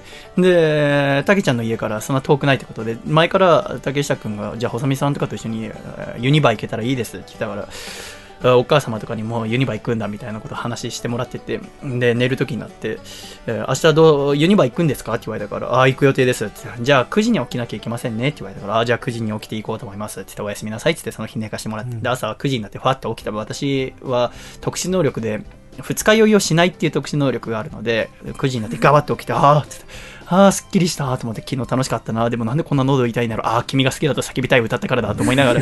で下降りてってで、お母さん、恵子さん、美沙さん、そしておばあちゃんもいて、おばあちゃまにおはようございますって言って、えー昨日ありがとうございましたって言ったら、もうおみんなで朝食作ってくれてて、あじゃあみんな起こしてきますねって言って、起こすんだけど、全然起きないの。何かってもうひどい二日酔いで。全然もう動ける状態じゃない。あの、幸之助竹下はお酒強いんだけど、その前日だけじゃなくてその前々日から飲み続けてたからその蓄積のでもうダメになっちゃってて、でそこにミサオさんのとどめが入ったからもう それでもう動けなくなっちゃってね。で福田博はおそらく生まれて一番飲んだ夜だったから自主的にね楽しくて 大学時代とか知らないけどもう自主的に楽しくて飲む方がお酒たくさん入っちゃうから。で室谷さんもたくさんお酒飲まれてたからゴジラの話とかしながら飲んでるからさ楽しくなっちゃってさで酔っ払って9時、うんまあ、みんなもうまずはご飯ちょっと食べようよ。ってだ食べなきゃユニバー行けないからと思って、で下行ってご飯食べてさ。でうんすごくたくさんねんどうぞ食べなさいっていやプロレスラーが2人いてさ映像買ってで私もいるわけでございますからハンバーグとかすごく美味しい手作りのやつ。で鮭の焼き鮭とか卵焼きとかたくさん出てきて僕は美味しいからバクバク食べてんだけど私の左隣にいるトランザムヒロシが、もう箸が一回も進まないんだよね。もうダメなんだよ。もううん二日酔いで気持ち悪くて。でも、行ってみたらさ、お母さんからすれば、その、たけちゃん、息子のえー直属の先輩で一番同じユニットでお世話になってる方だから、もてなしたいっていうのがあるわけですよね。すごく優しいから。で、そこに応えなきゃいけないのにもかかわらず、前日あんだけ飲んだにもあかかわらず、調子乗ってラーメンとか食べるせいで気持ち悪くなっちゃって、もう全然もううつむいて、そこに、幸之助君の弟のヨッシーが来るわけよ。ヨッシーは今、高校1年生で、で、サッカーをやってるんですよ。で、身長185センチある、もうすごい、高1でだよ。もう、スポーツ体系の子が降りてきて。ただ、そのヨッシーがちょっと面白いのは、全然喋んないんですよ。無口も無口。あんま喋らないとかじゃなくて、もう、全然喋んない。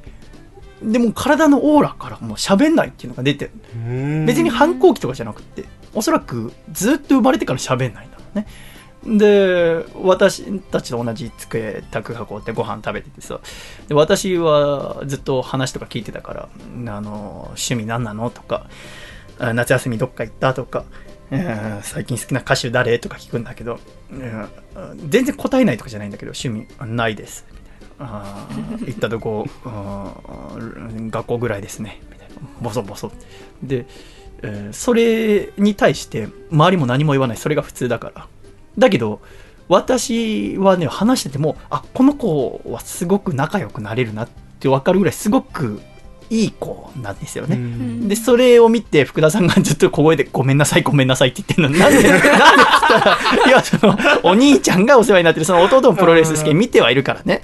で、お兄ちゃん、先輩で初めて見る、もう11個、2個上のトランザム、どんな人かなって思ってたのを、そのリング上でね、すごく元気な福田さんずっと見てて、で、多分ああいうの楽しみにしてたと思うんだよね。その福田さんが茶碗にううっすらうんよそっただけのご飯を残してるから、あ、この人、なんだろうって、なんか幻滅させちゃったと思って、えー福田さんがごめんね、ごめんねって言いながら、でも弟くんずっと無口ながら答えてくれてて、あ、いい子だなと思いながら、でも、たけちゃんとは全然似てないな、あの愉快なお父様、お母様、そしてお兄ちゃんの血をなんで引き継がないで、逆にこんな静かでよくいられたなと思いながら、普通にしてたら、あーごちそうさまって、私を除く3人みんなごちそうさまして、竹下、室谷、あートランザム。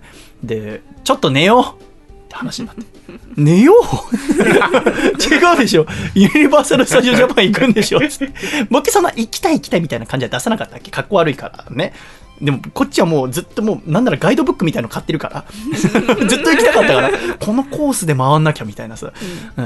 なんならもう朝6時ぐらいに起きたかったからね。で、寝ようみたいな。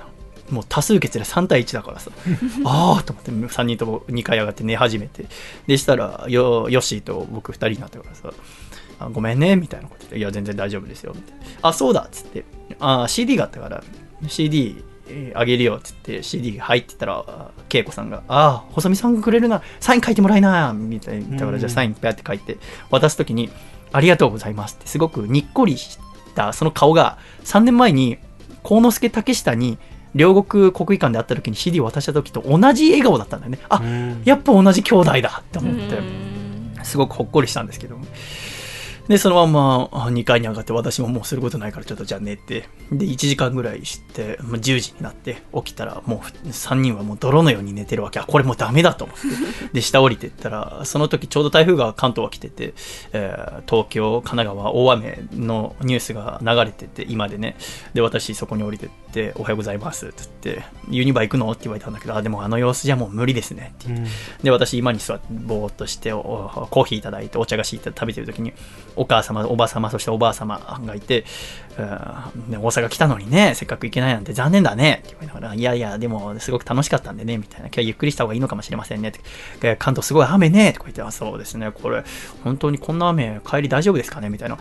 このなんかおばあちゃん家で、ゆっくり、何でもない話をするっていう経験が、要は、細身のシャイブを始めてから、要は、親戚付き合いを一切なくしてしまった私にとって、すごく良かったんですよね。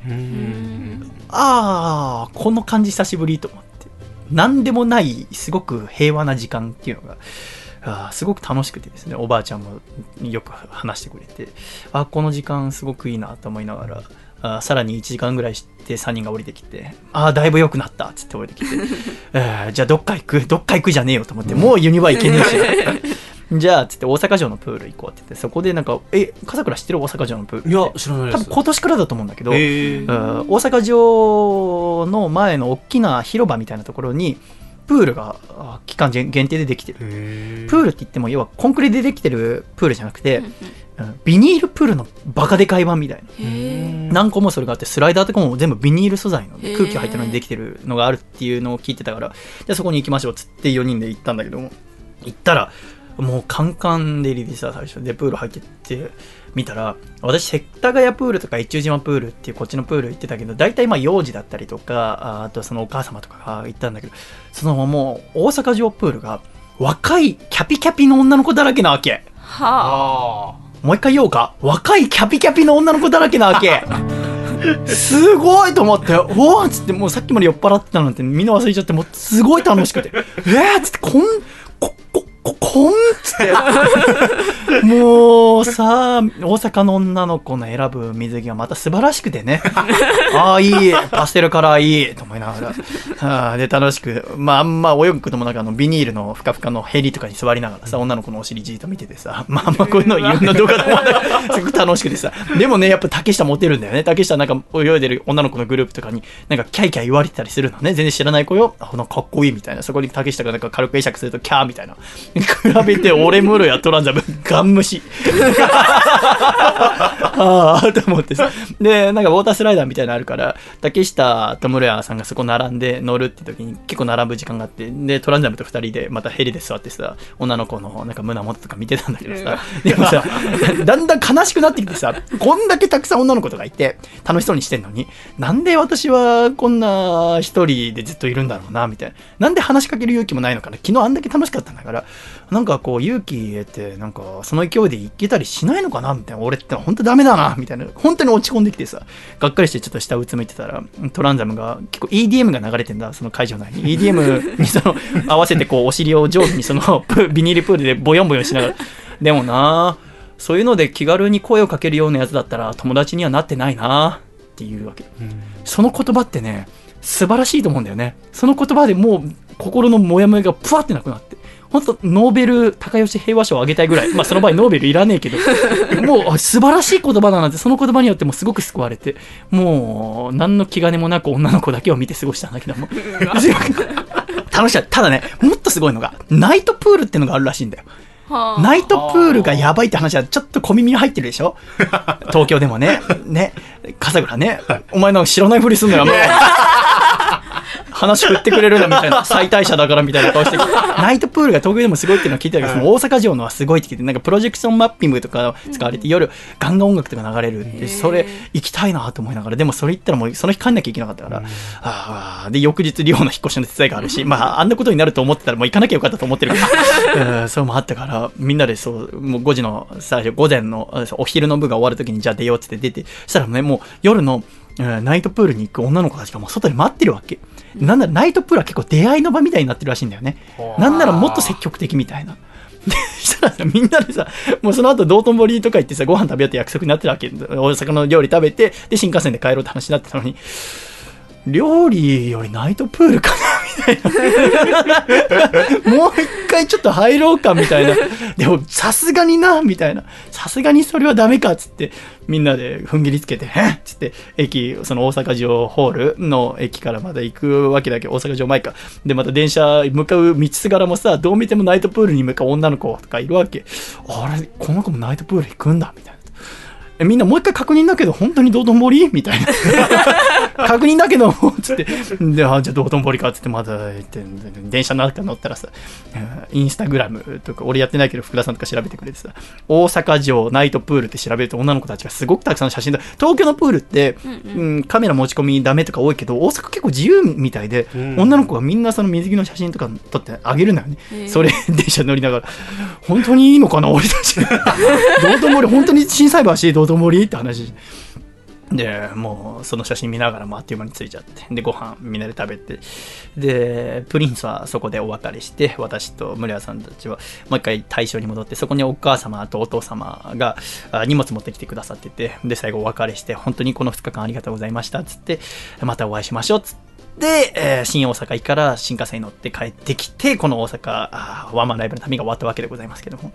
えーまあ、心残りは本当に唯一ナイトプールだけですね。もう来年こそはね、確実に、えーえーちょっと2泊3日の予定に変えるかなんかしてですね、えーナイトプール目当て、それはまたですね、また確実になんとかして頑張ってですね、えーお会いできる日を楽しみにしております。本当に今回お越しくださった皆様ありがとうございます。そして、えー来れなかったけどもね、えーまた東京にいるよ、また地方、また違うところにいるよって方は少しでも一緒に楽しんでいただけた気分になれたら嬉しいなと思います。本当に今回ありがとうございました。ということで、ここで一曲お聴きください。細身のシャイボーイと榎谷勝正で、コレクション。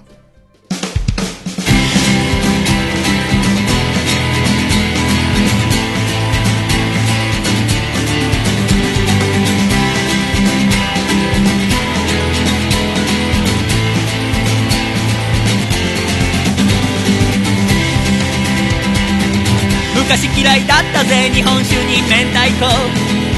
今は大好きおかわりだってしちゃう。なんでこうなったの？いつからなんだろう？子供の頃からは考えもつかないや。10月の寒い夜突然首をつった。あいつのポケットには一体何入ってたんだろう？ギリギリを捕まえて。握りしめできるだけ長く強くコレクションしようよ。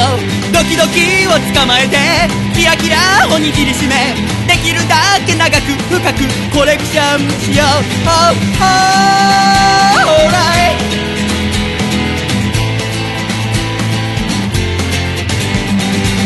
昔嫌いだったぜおしゃれな喫茶店。今は大好き何時間だって。ちゃうわわわなんでこうなったの？誰に教わったんだろう？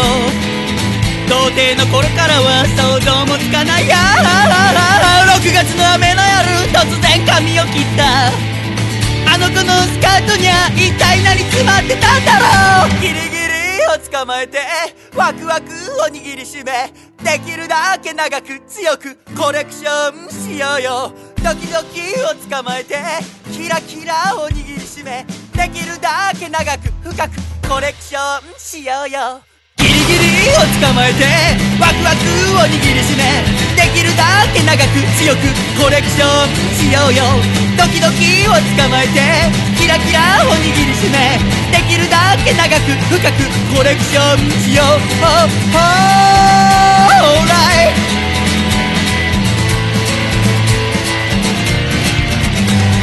ギリギリをキラキラコレクションコレクション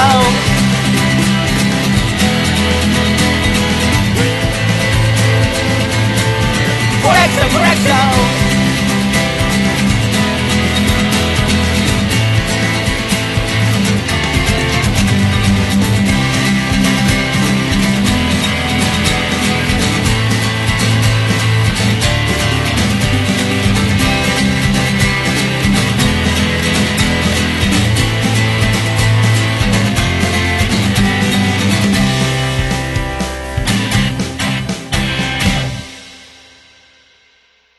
ありがとうございました。細身のシャイロックでコレクションお聞きいただきました。では、ジングル山梨県、ラジオネーム、こもはかさんからいただいた、細身のシャイボーイがお父さんと仲直りするホウホウ。お父さん、夏の終わりを感じて、ちょこっと泣いたって、本当なの？せーの。細身のシャイボーイの。アコースティックレディ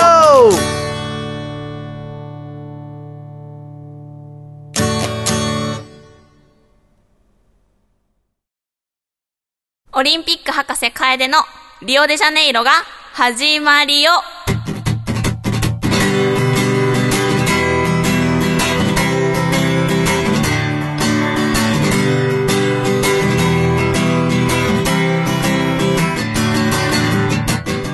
さて、オリンピックは終わってしまいましたが、はい。まだまだパラリンピックがあるよということで。すごい意気込んでますね。そうですね。パラリンピックはちょっと今年盛り上がってるんじゃないかなっていうふうに思っていて。ほテレビとか見ていてもなんとなく特集が多いなぁなんて気がするので、ちょっと今日はパラリンピックのお話をしたいなと思います。う。確かにね、あの、鈍行列車に乗って、うんえーその関西行く途中に、いろんな駅に、我が社の何々がパラリンピックに出場しますみたいな横断幕みたいなのが結構飾られててね。へああ、すごい注目されてると思ったんですけどね。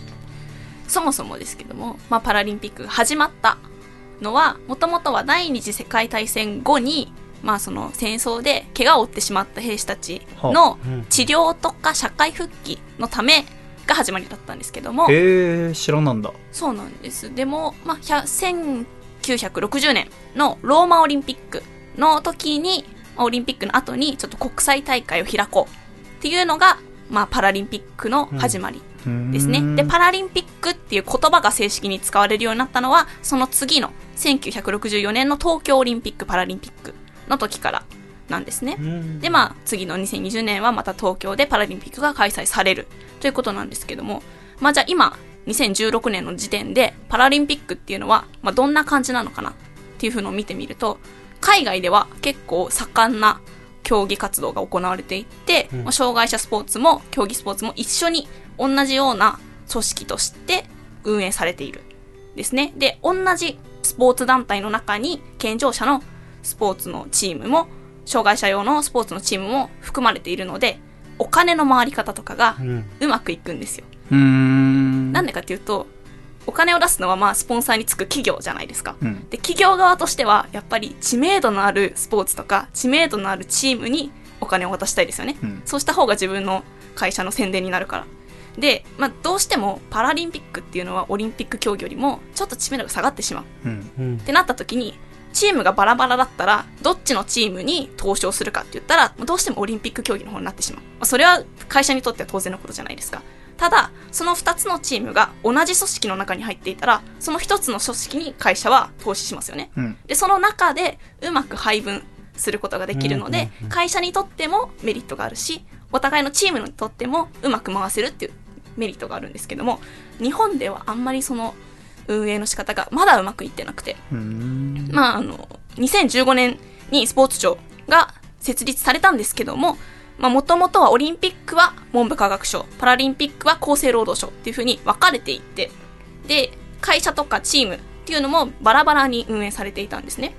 で、しかもこう、どっちかっていうと、パラリンピック競技っていうのは、スポーツっていうよりも、福祉に近いようにとらわれていたっていうのもあって、それもあってこう、運営がバラバラだったんですけど、別の団体が運営しているってなると、どうしてもやっぱり、さっき言ったような、こう、企業にとっての宣伝価値っていうのが、バラバラだから、うまいことお金が回ってくれないと。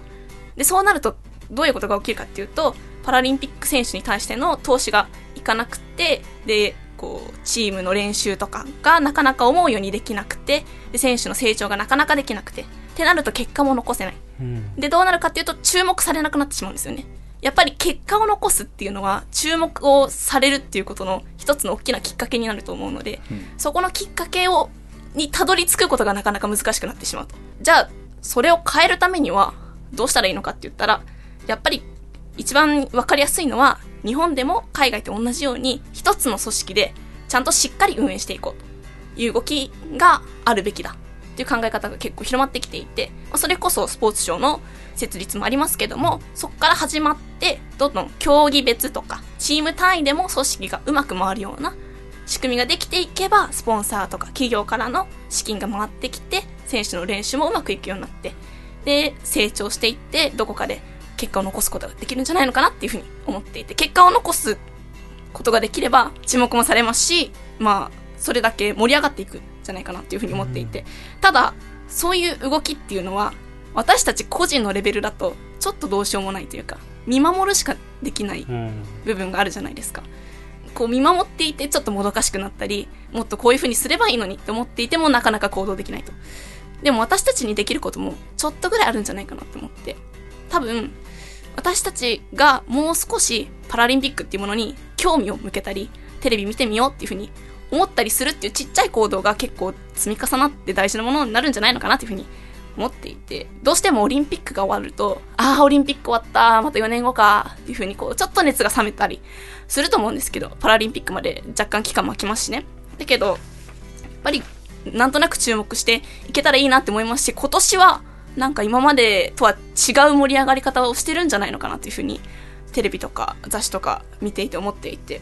で、リオデジャネイロのパラリンピックは、現地時間の9月7日、日本時間だと9月8日から11日間開催されますけども、日本は注目すべきは多分水泳、陸上、テニスですとか、あと車椅子バスケには現役の高校生も出場するので、ちょっと見ていて面白いんじゃないかなっていうふうに思っていて、で、ルールも意外と私たちが普段見ているようなオリンピック競技とそんなに大差はないんですよね。もちろんちょっとしたルールの変更はありますけど、そんなに違和感を覚えるほどのルールの違いはなくて、だからそんなにこう、なんですかね、壁を感じる必要はないというか、普通に見ていて面白いんじゃないかなっていうふうに思いますし、それからパラリンピック独特の競技として、ボッチャっていう競技があるんですけども、ボールを目標としているものに近づけていく、投げたり蹴ったりして、へで、どっちかっていうと、体を使う競技っていうよりかは、頭を使う競技。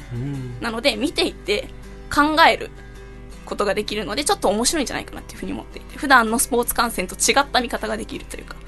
なので、もうちょっと、こう、パラリンピックに注目してみたいなと思ってまして。で、今、都営大江戸線の駅に、まあ、これはリオというよりかは東京に向けてなんですけども、東京で実施される競技22個の展示がそれぞれの駅でされていて、まあ、なんだかこうパラリンピックへの関心が高まってきているなと思うので、皆さんもぜひこのリオからパラリンピックにもっともっと注目してみてはいかがでしょうか？うん。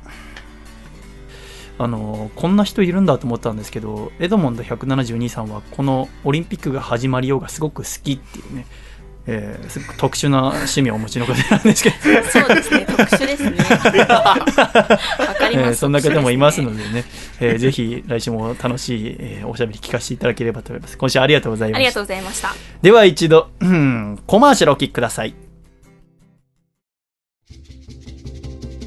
夏だバサラだプロレスだプロレスリングバサラ直近の興行予定をアナウンスさせていただきます。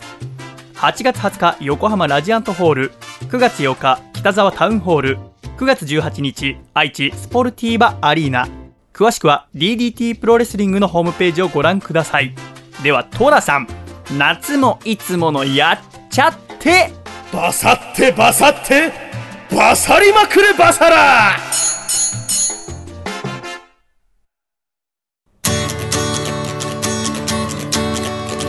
青森県。ラジオネームえのき。さんからいただいた。細身のシャーボーイがお父さんと仲直りするホウホウ。お父さん女の人と出かけてくるからお金貸してよ。返す時は孫の顔を見せるからさ。せーの。細身のシャイボーイのアアコースティック。レディオ。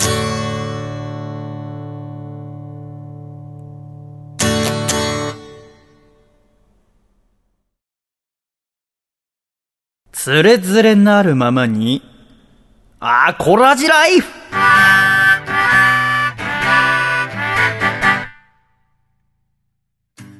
つれづれなるままにアコラジライフ。このコーナーでは、アコラジッコからいただいた日々の生活に関するお便り、気になることをどんどん紹介してまいります。楓さん、はい、よろしくお願いしますお。願いします。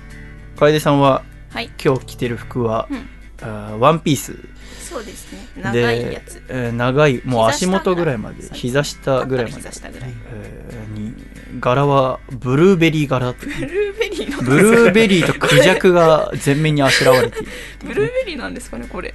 まあなんか花みたいなやつ。ブルーベリーでしょ？ブルーベリーなんですか？なんか青い。すごく目にいい、そうですね。ね。なんかうん。視力良くなりそうえな。ー私もさっきからずっとその肩口の柄ばっか見ながら リオデジャネイロは始まりを聞いてましたけど、ブルーベリーだと思いながら、あのーさっきね風倉ともその話になって、初めて見たって話したら楓さんに「い、や着てきたことありますけど」っつってね。部屋の空気がすごいことになったんですけどね。本当興味ないんだなと思って。で、それを取り返そうとしてね、風倉がね、楓ちゃん髪切ったでしょってってね、切ってないっていうね。俺もそれ聞いて、あ、もうこれ以上やめとこう。全部裏目に出ると思いましたけどね。えー今週の1通目、こちら、青森県ラジオネーム、えのきさんからいただきまして。はじめまして皆さん、シャイ、シャイシャイ。シャイボーイさんニュースです。楓さんが文化放送の超 A&G プラススペシャルという番組にパーソナリティとして出演していました。一人だけトークに余裕が溢れていました。シャイさんもぜひ聞いてみてください。とのことですね。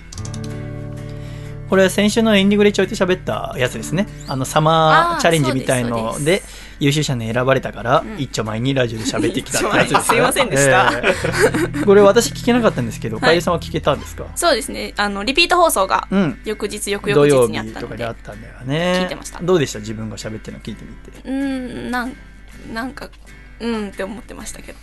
あの楓さんの他はみんなその声優志望の方？そうだったんですよね。そのラジオのサマースクール学生とか若い子が来るって中で、やっぱ文化放送のこの超エアの G っていうのはすごく声優さんとかアニメ関係の方がやるのが多い。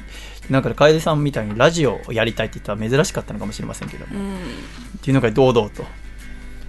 お前らと一緒にするなと。そんなこと言って声優目指してるやつが、そのきっかけにラジオなんて甘いこと考えてんじゃねえだろういなや。いやおいそんなこと言ってないんですけど、やめてください。ということで堂々と。ああ、立派立派。素晴らしいと思います、ね。続きましてこちら。え大阪府ラジオネームブラックピグレットさんからいただきました。皆さん、シャイ、シャイ。シャイ大阪ワンマンライブ、えーシャイさんのライブは今回初参戦でしたが、とてもとても感動しました。お越しくださったんですね。特に竹下幸之助選手も、ベスト21通の手紙、自分が聞いた中で一番すごかったと絶賛していた21通の手紙は本当に圧巻でした。ありがとうございます。横を向くと、ほとんど歌などでは涙を流したことのない嫁のチリが、今まで見たこともないぐらい号泣していて、とてもびっくりしたのと同時に、連れてきてよかったなと自分も嬉しくなりました。その他も、魂のこもった歌の数々、どれも素敵すぎました。どうも。僕らが帰る際に、また必ず来ますから、その時はまたお会いしましょう。と言ってくれたのがすごく嬉しかったです。また必ず大阪に来てください。ね。とのことでしたね。嬉しいことでございますね。これはあの写真も添付してくださいましてね、えー嫁さんが私に抱きついてる写真が、えー添付してもらいましたけどね、あのーやっぱりあの大阪、やっぱ地方ですから、ちょっとモテましてね、えー周りの男性陣がね、やっぱ細見さん、地方だとモテるんですね っていうね、えー褒め言葉なのか、ちょっとね、けなしてね、わかんない言葉をいただきましたけどね。続きまして、こちらもお越しくださった方ですね、大阪府ラジオネーム踊る宝石様からいただきました。大阪でのライブお疲れ様でした。お疲れ様でした。とてもいい時間を過ごさせてもらいました。細見さんの歌、美味しい焼き鳥、テンション上げ上げのアコラ実行。こんな贅沢あるのかーって思うくらい素敵な空間でしたね。お客さんだけではなく、福田さんや室谷監督もかなり酔っていたみたいで、フランクに話しかけてもらえて嬉しかったです。今回楽しすぎたので、10月2日の東京ワンマンも行きたいなと思っています。まだまだ暑い日が続きますので、お体に気をつけて活動頑張ってください。うん、ありがとうございます。やっぱお客さんから見ても分かるんですね、福田さん。やっぱあの、私その、要は、録音用のカメラを入り口のとこ置いといて、で、要は奥のカウンターとかで歌ってる時は、そのテーブル席の方がどうなってるかとか分かんないから、帰ってきてから、その録音したものを全部一通り聞いてみたら、もう福田さんと室谷さんがなんかこう、口喧嘩みたいな、じゃれ合いをしてるんだよね。おおふざけんなお前バカ野郎みたいな。大吉の厨房来いやみたいなこと。周りがやれやれみたいな。悪いよ、これからしてこんな福田さんと室谷さん初めてだなと思いながら、まあ、楽しんでもらえてみたいでよかったですね。えー最後のおワンマンの感想こちら、兵庫県ラジオネームアマシットさんからいただきました。かっこ真っ暗な部屋で一人で書いています。シャイちゃんオフパコ。間違えたお疲れ。大阪ワンマンマジで最高。てか、シャイちゃんに会えてマンボスレピー。うち、いっぱい写真撮ろうとしたけど、普段使わないから、自分のズボンの写真を連写して撮っちゃってめちゃ下げ。てか、アコラジオールスターズマジ優しい。焼き鳥大吉島店最高。また大阪来てねですって。オフパコってこれなんかエロいことだっけ？エロいことです。あ、そうかそうか。俺あんま分かんないからさ。間違えたっつってるからね。そう、お疲れってことですね。お疲れ様でした。いや、天シさんすごく真面目な方なんだけどね。すごく真面目な方で。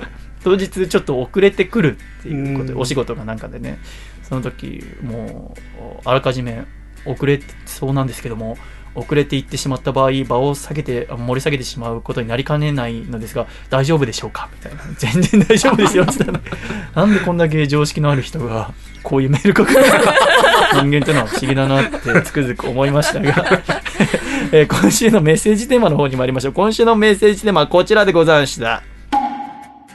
あなたの好きなコンビニ教えてということで、皆さんの好きなコンビニを教えていただきたいと思っております。1通目、こちら山梨県ラジオネームコーモンハーガーさんからいただきました。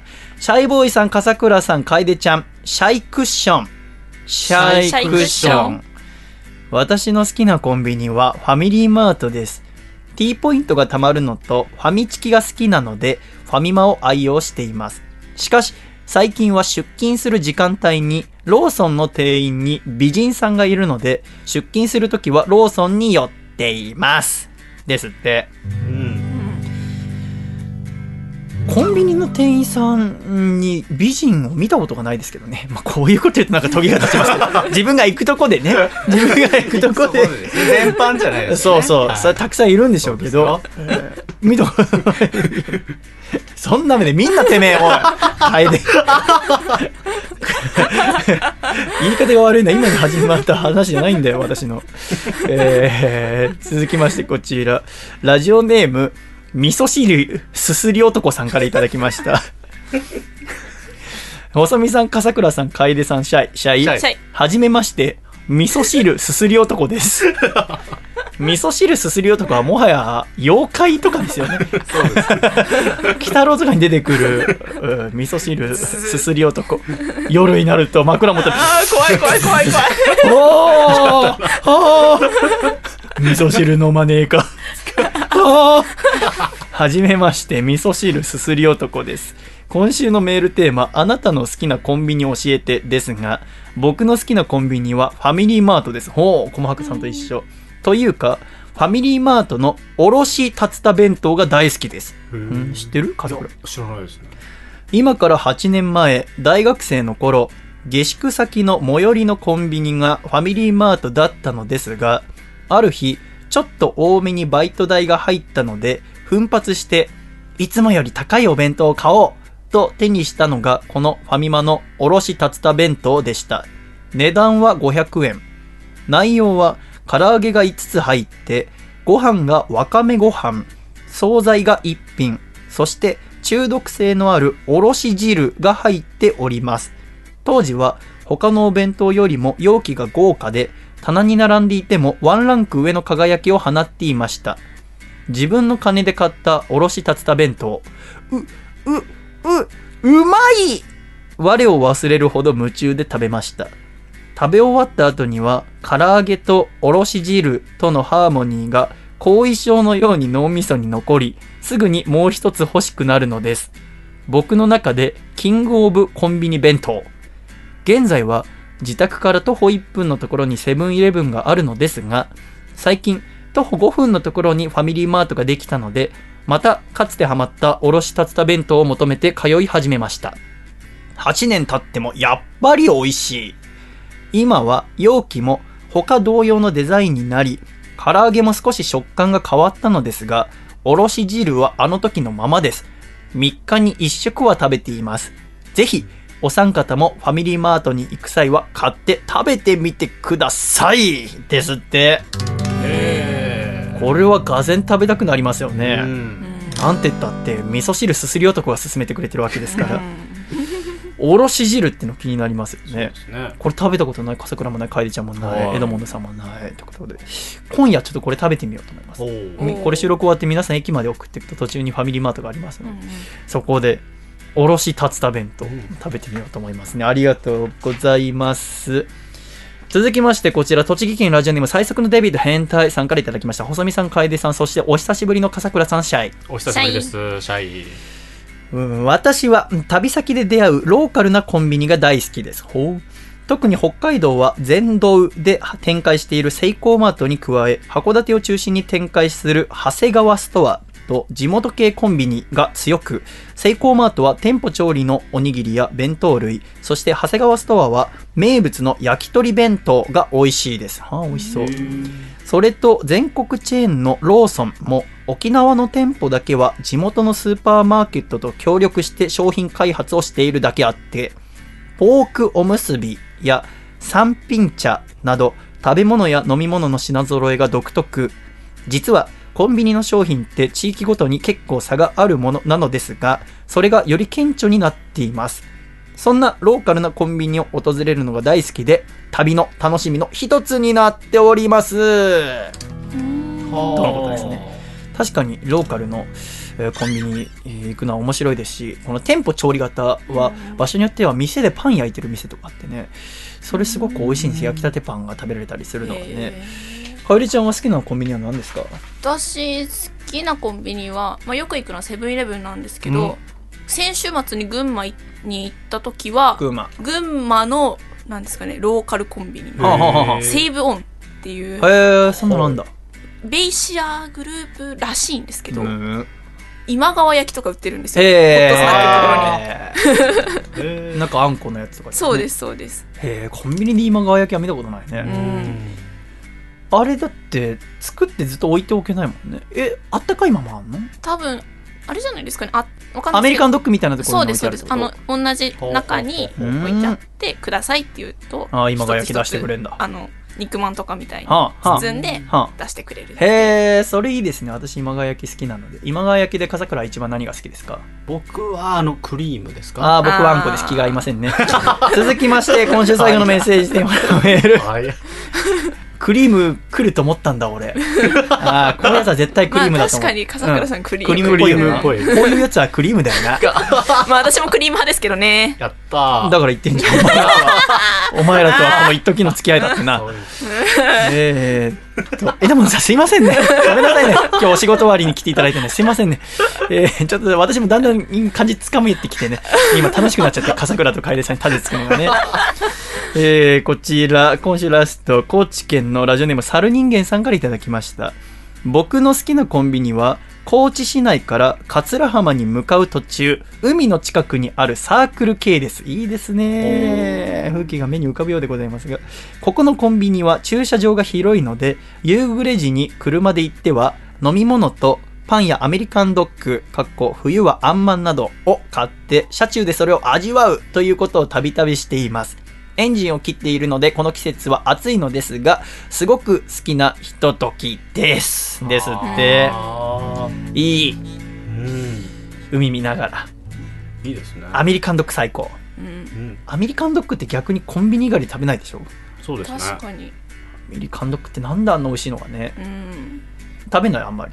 食べますよあのーケチャップとマスタードがさ、うん。こう、パキッ折り返すと、真ん中でパキッおのおのが押し出し合うやつでダダダダダダダダあれはすごい発明あれすいごいよね。逆にあれを超える発明ってさ、僕が最初食べた6歳とかの時からあれだった気がするんだ。っうん。てことは20年間あれ以上のも出てない？っうんね。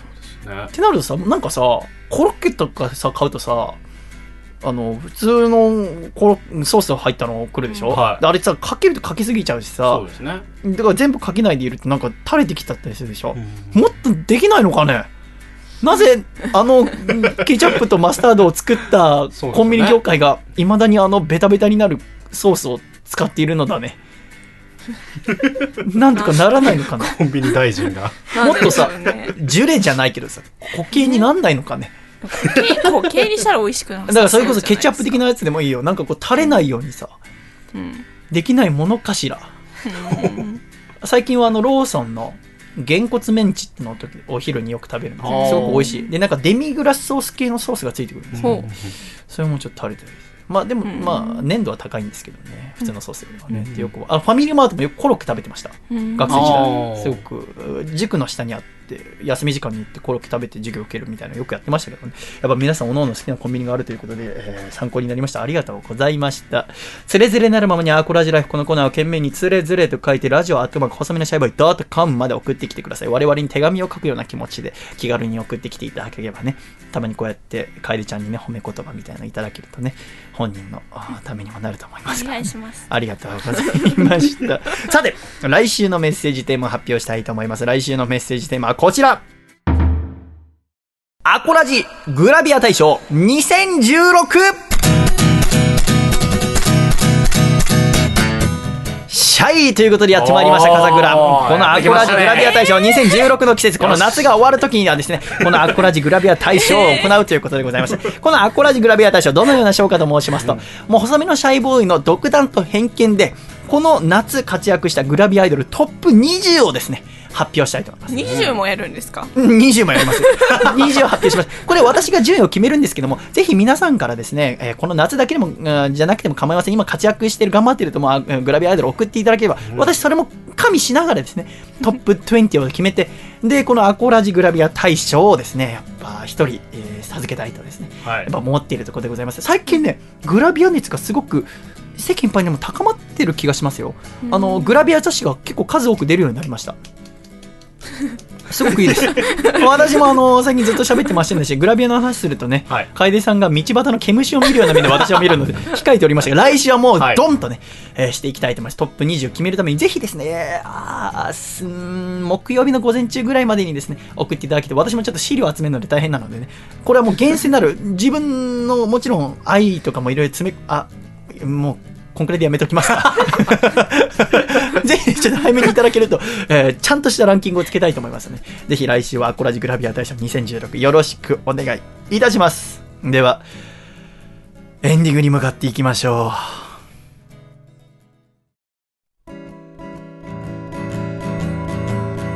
細身のシャイボーイ細身のシャイボーイ細身のシャイボーイ oh yeah 細身のシャイボーイ細身のシャイボーイルールールーフう。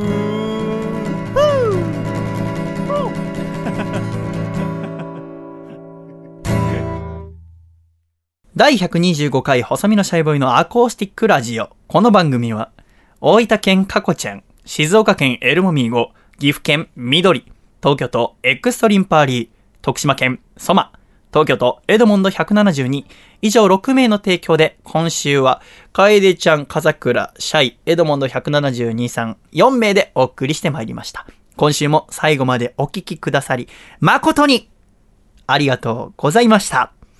では、エンディング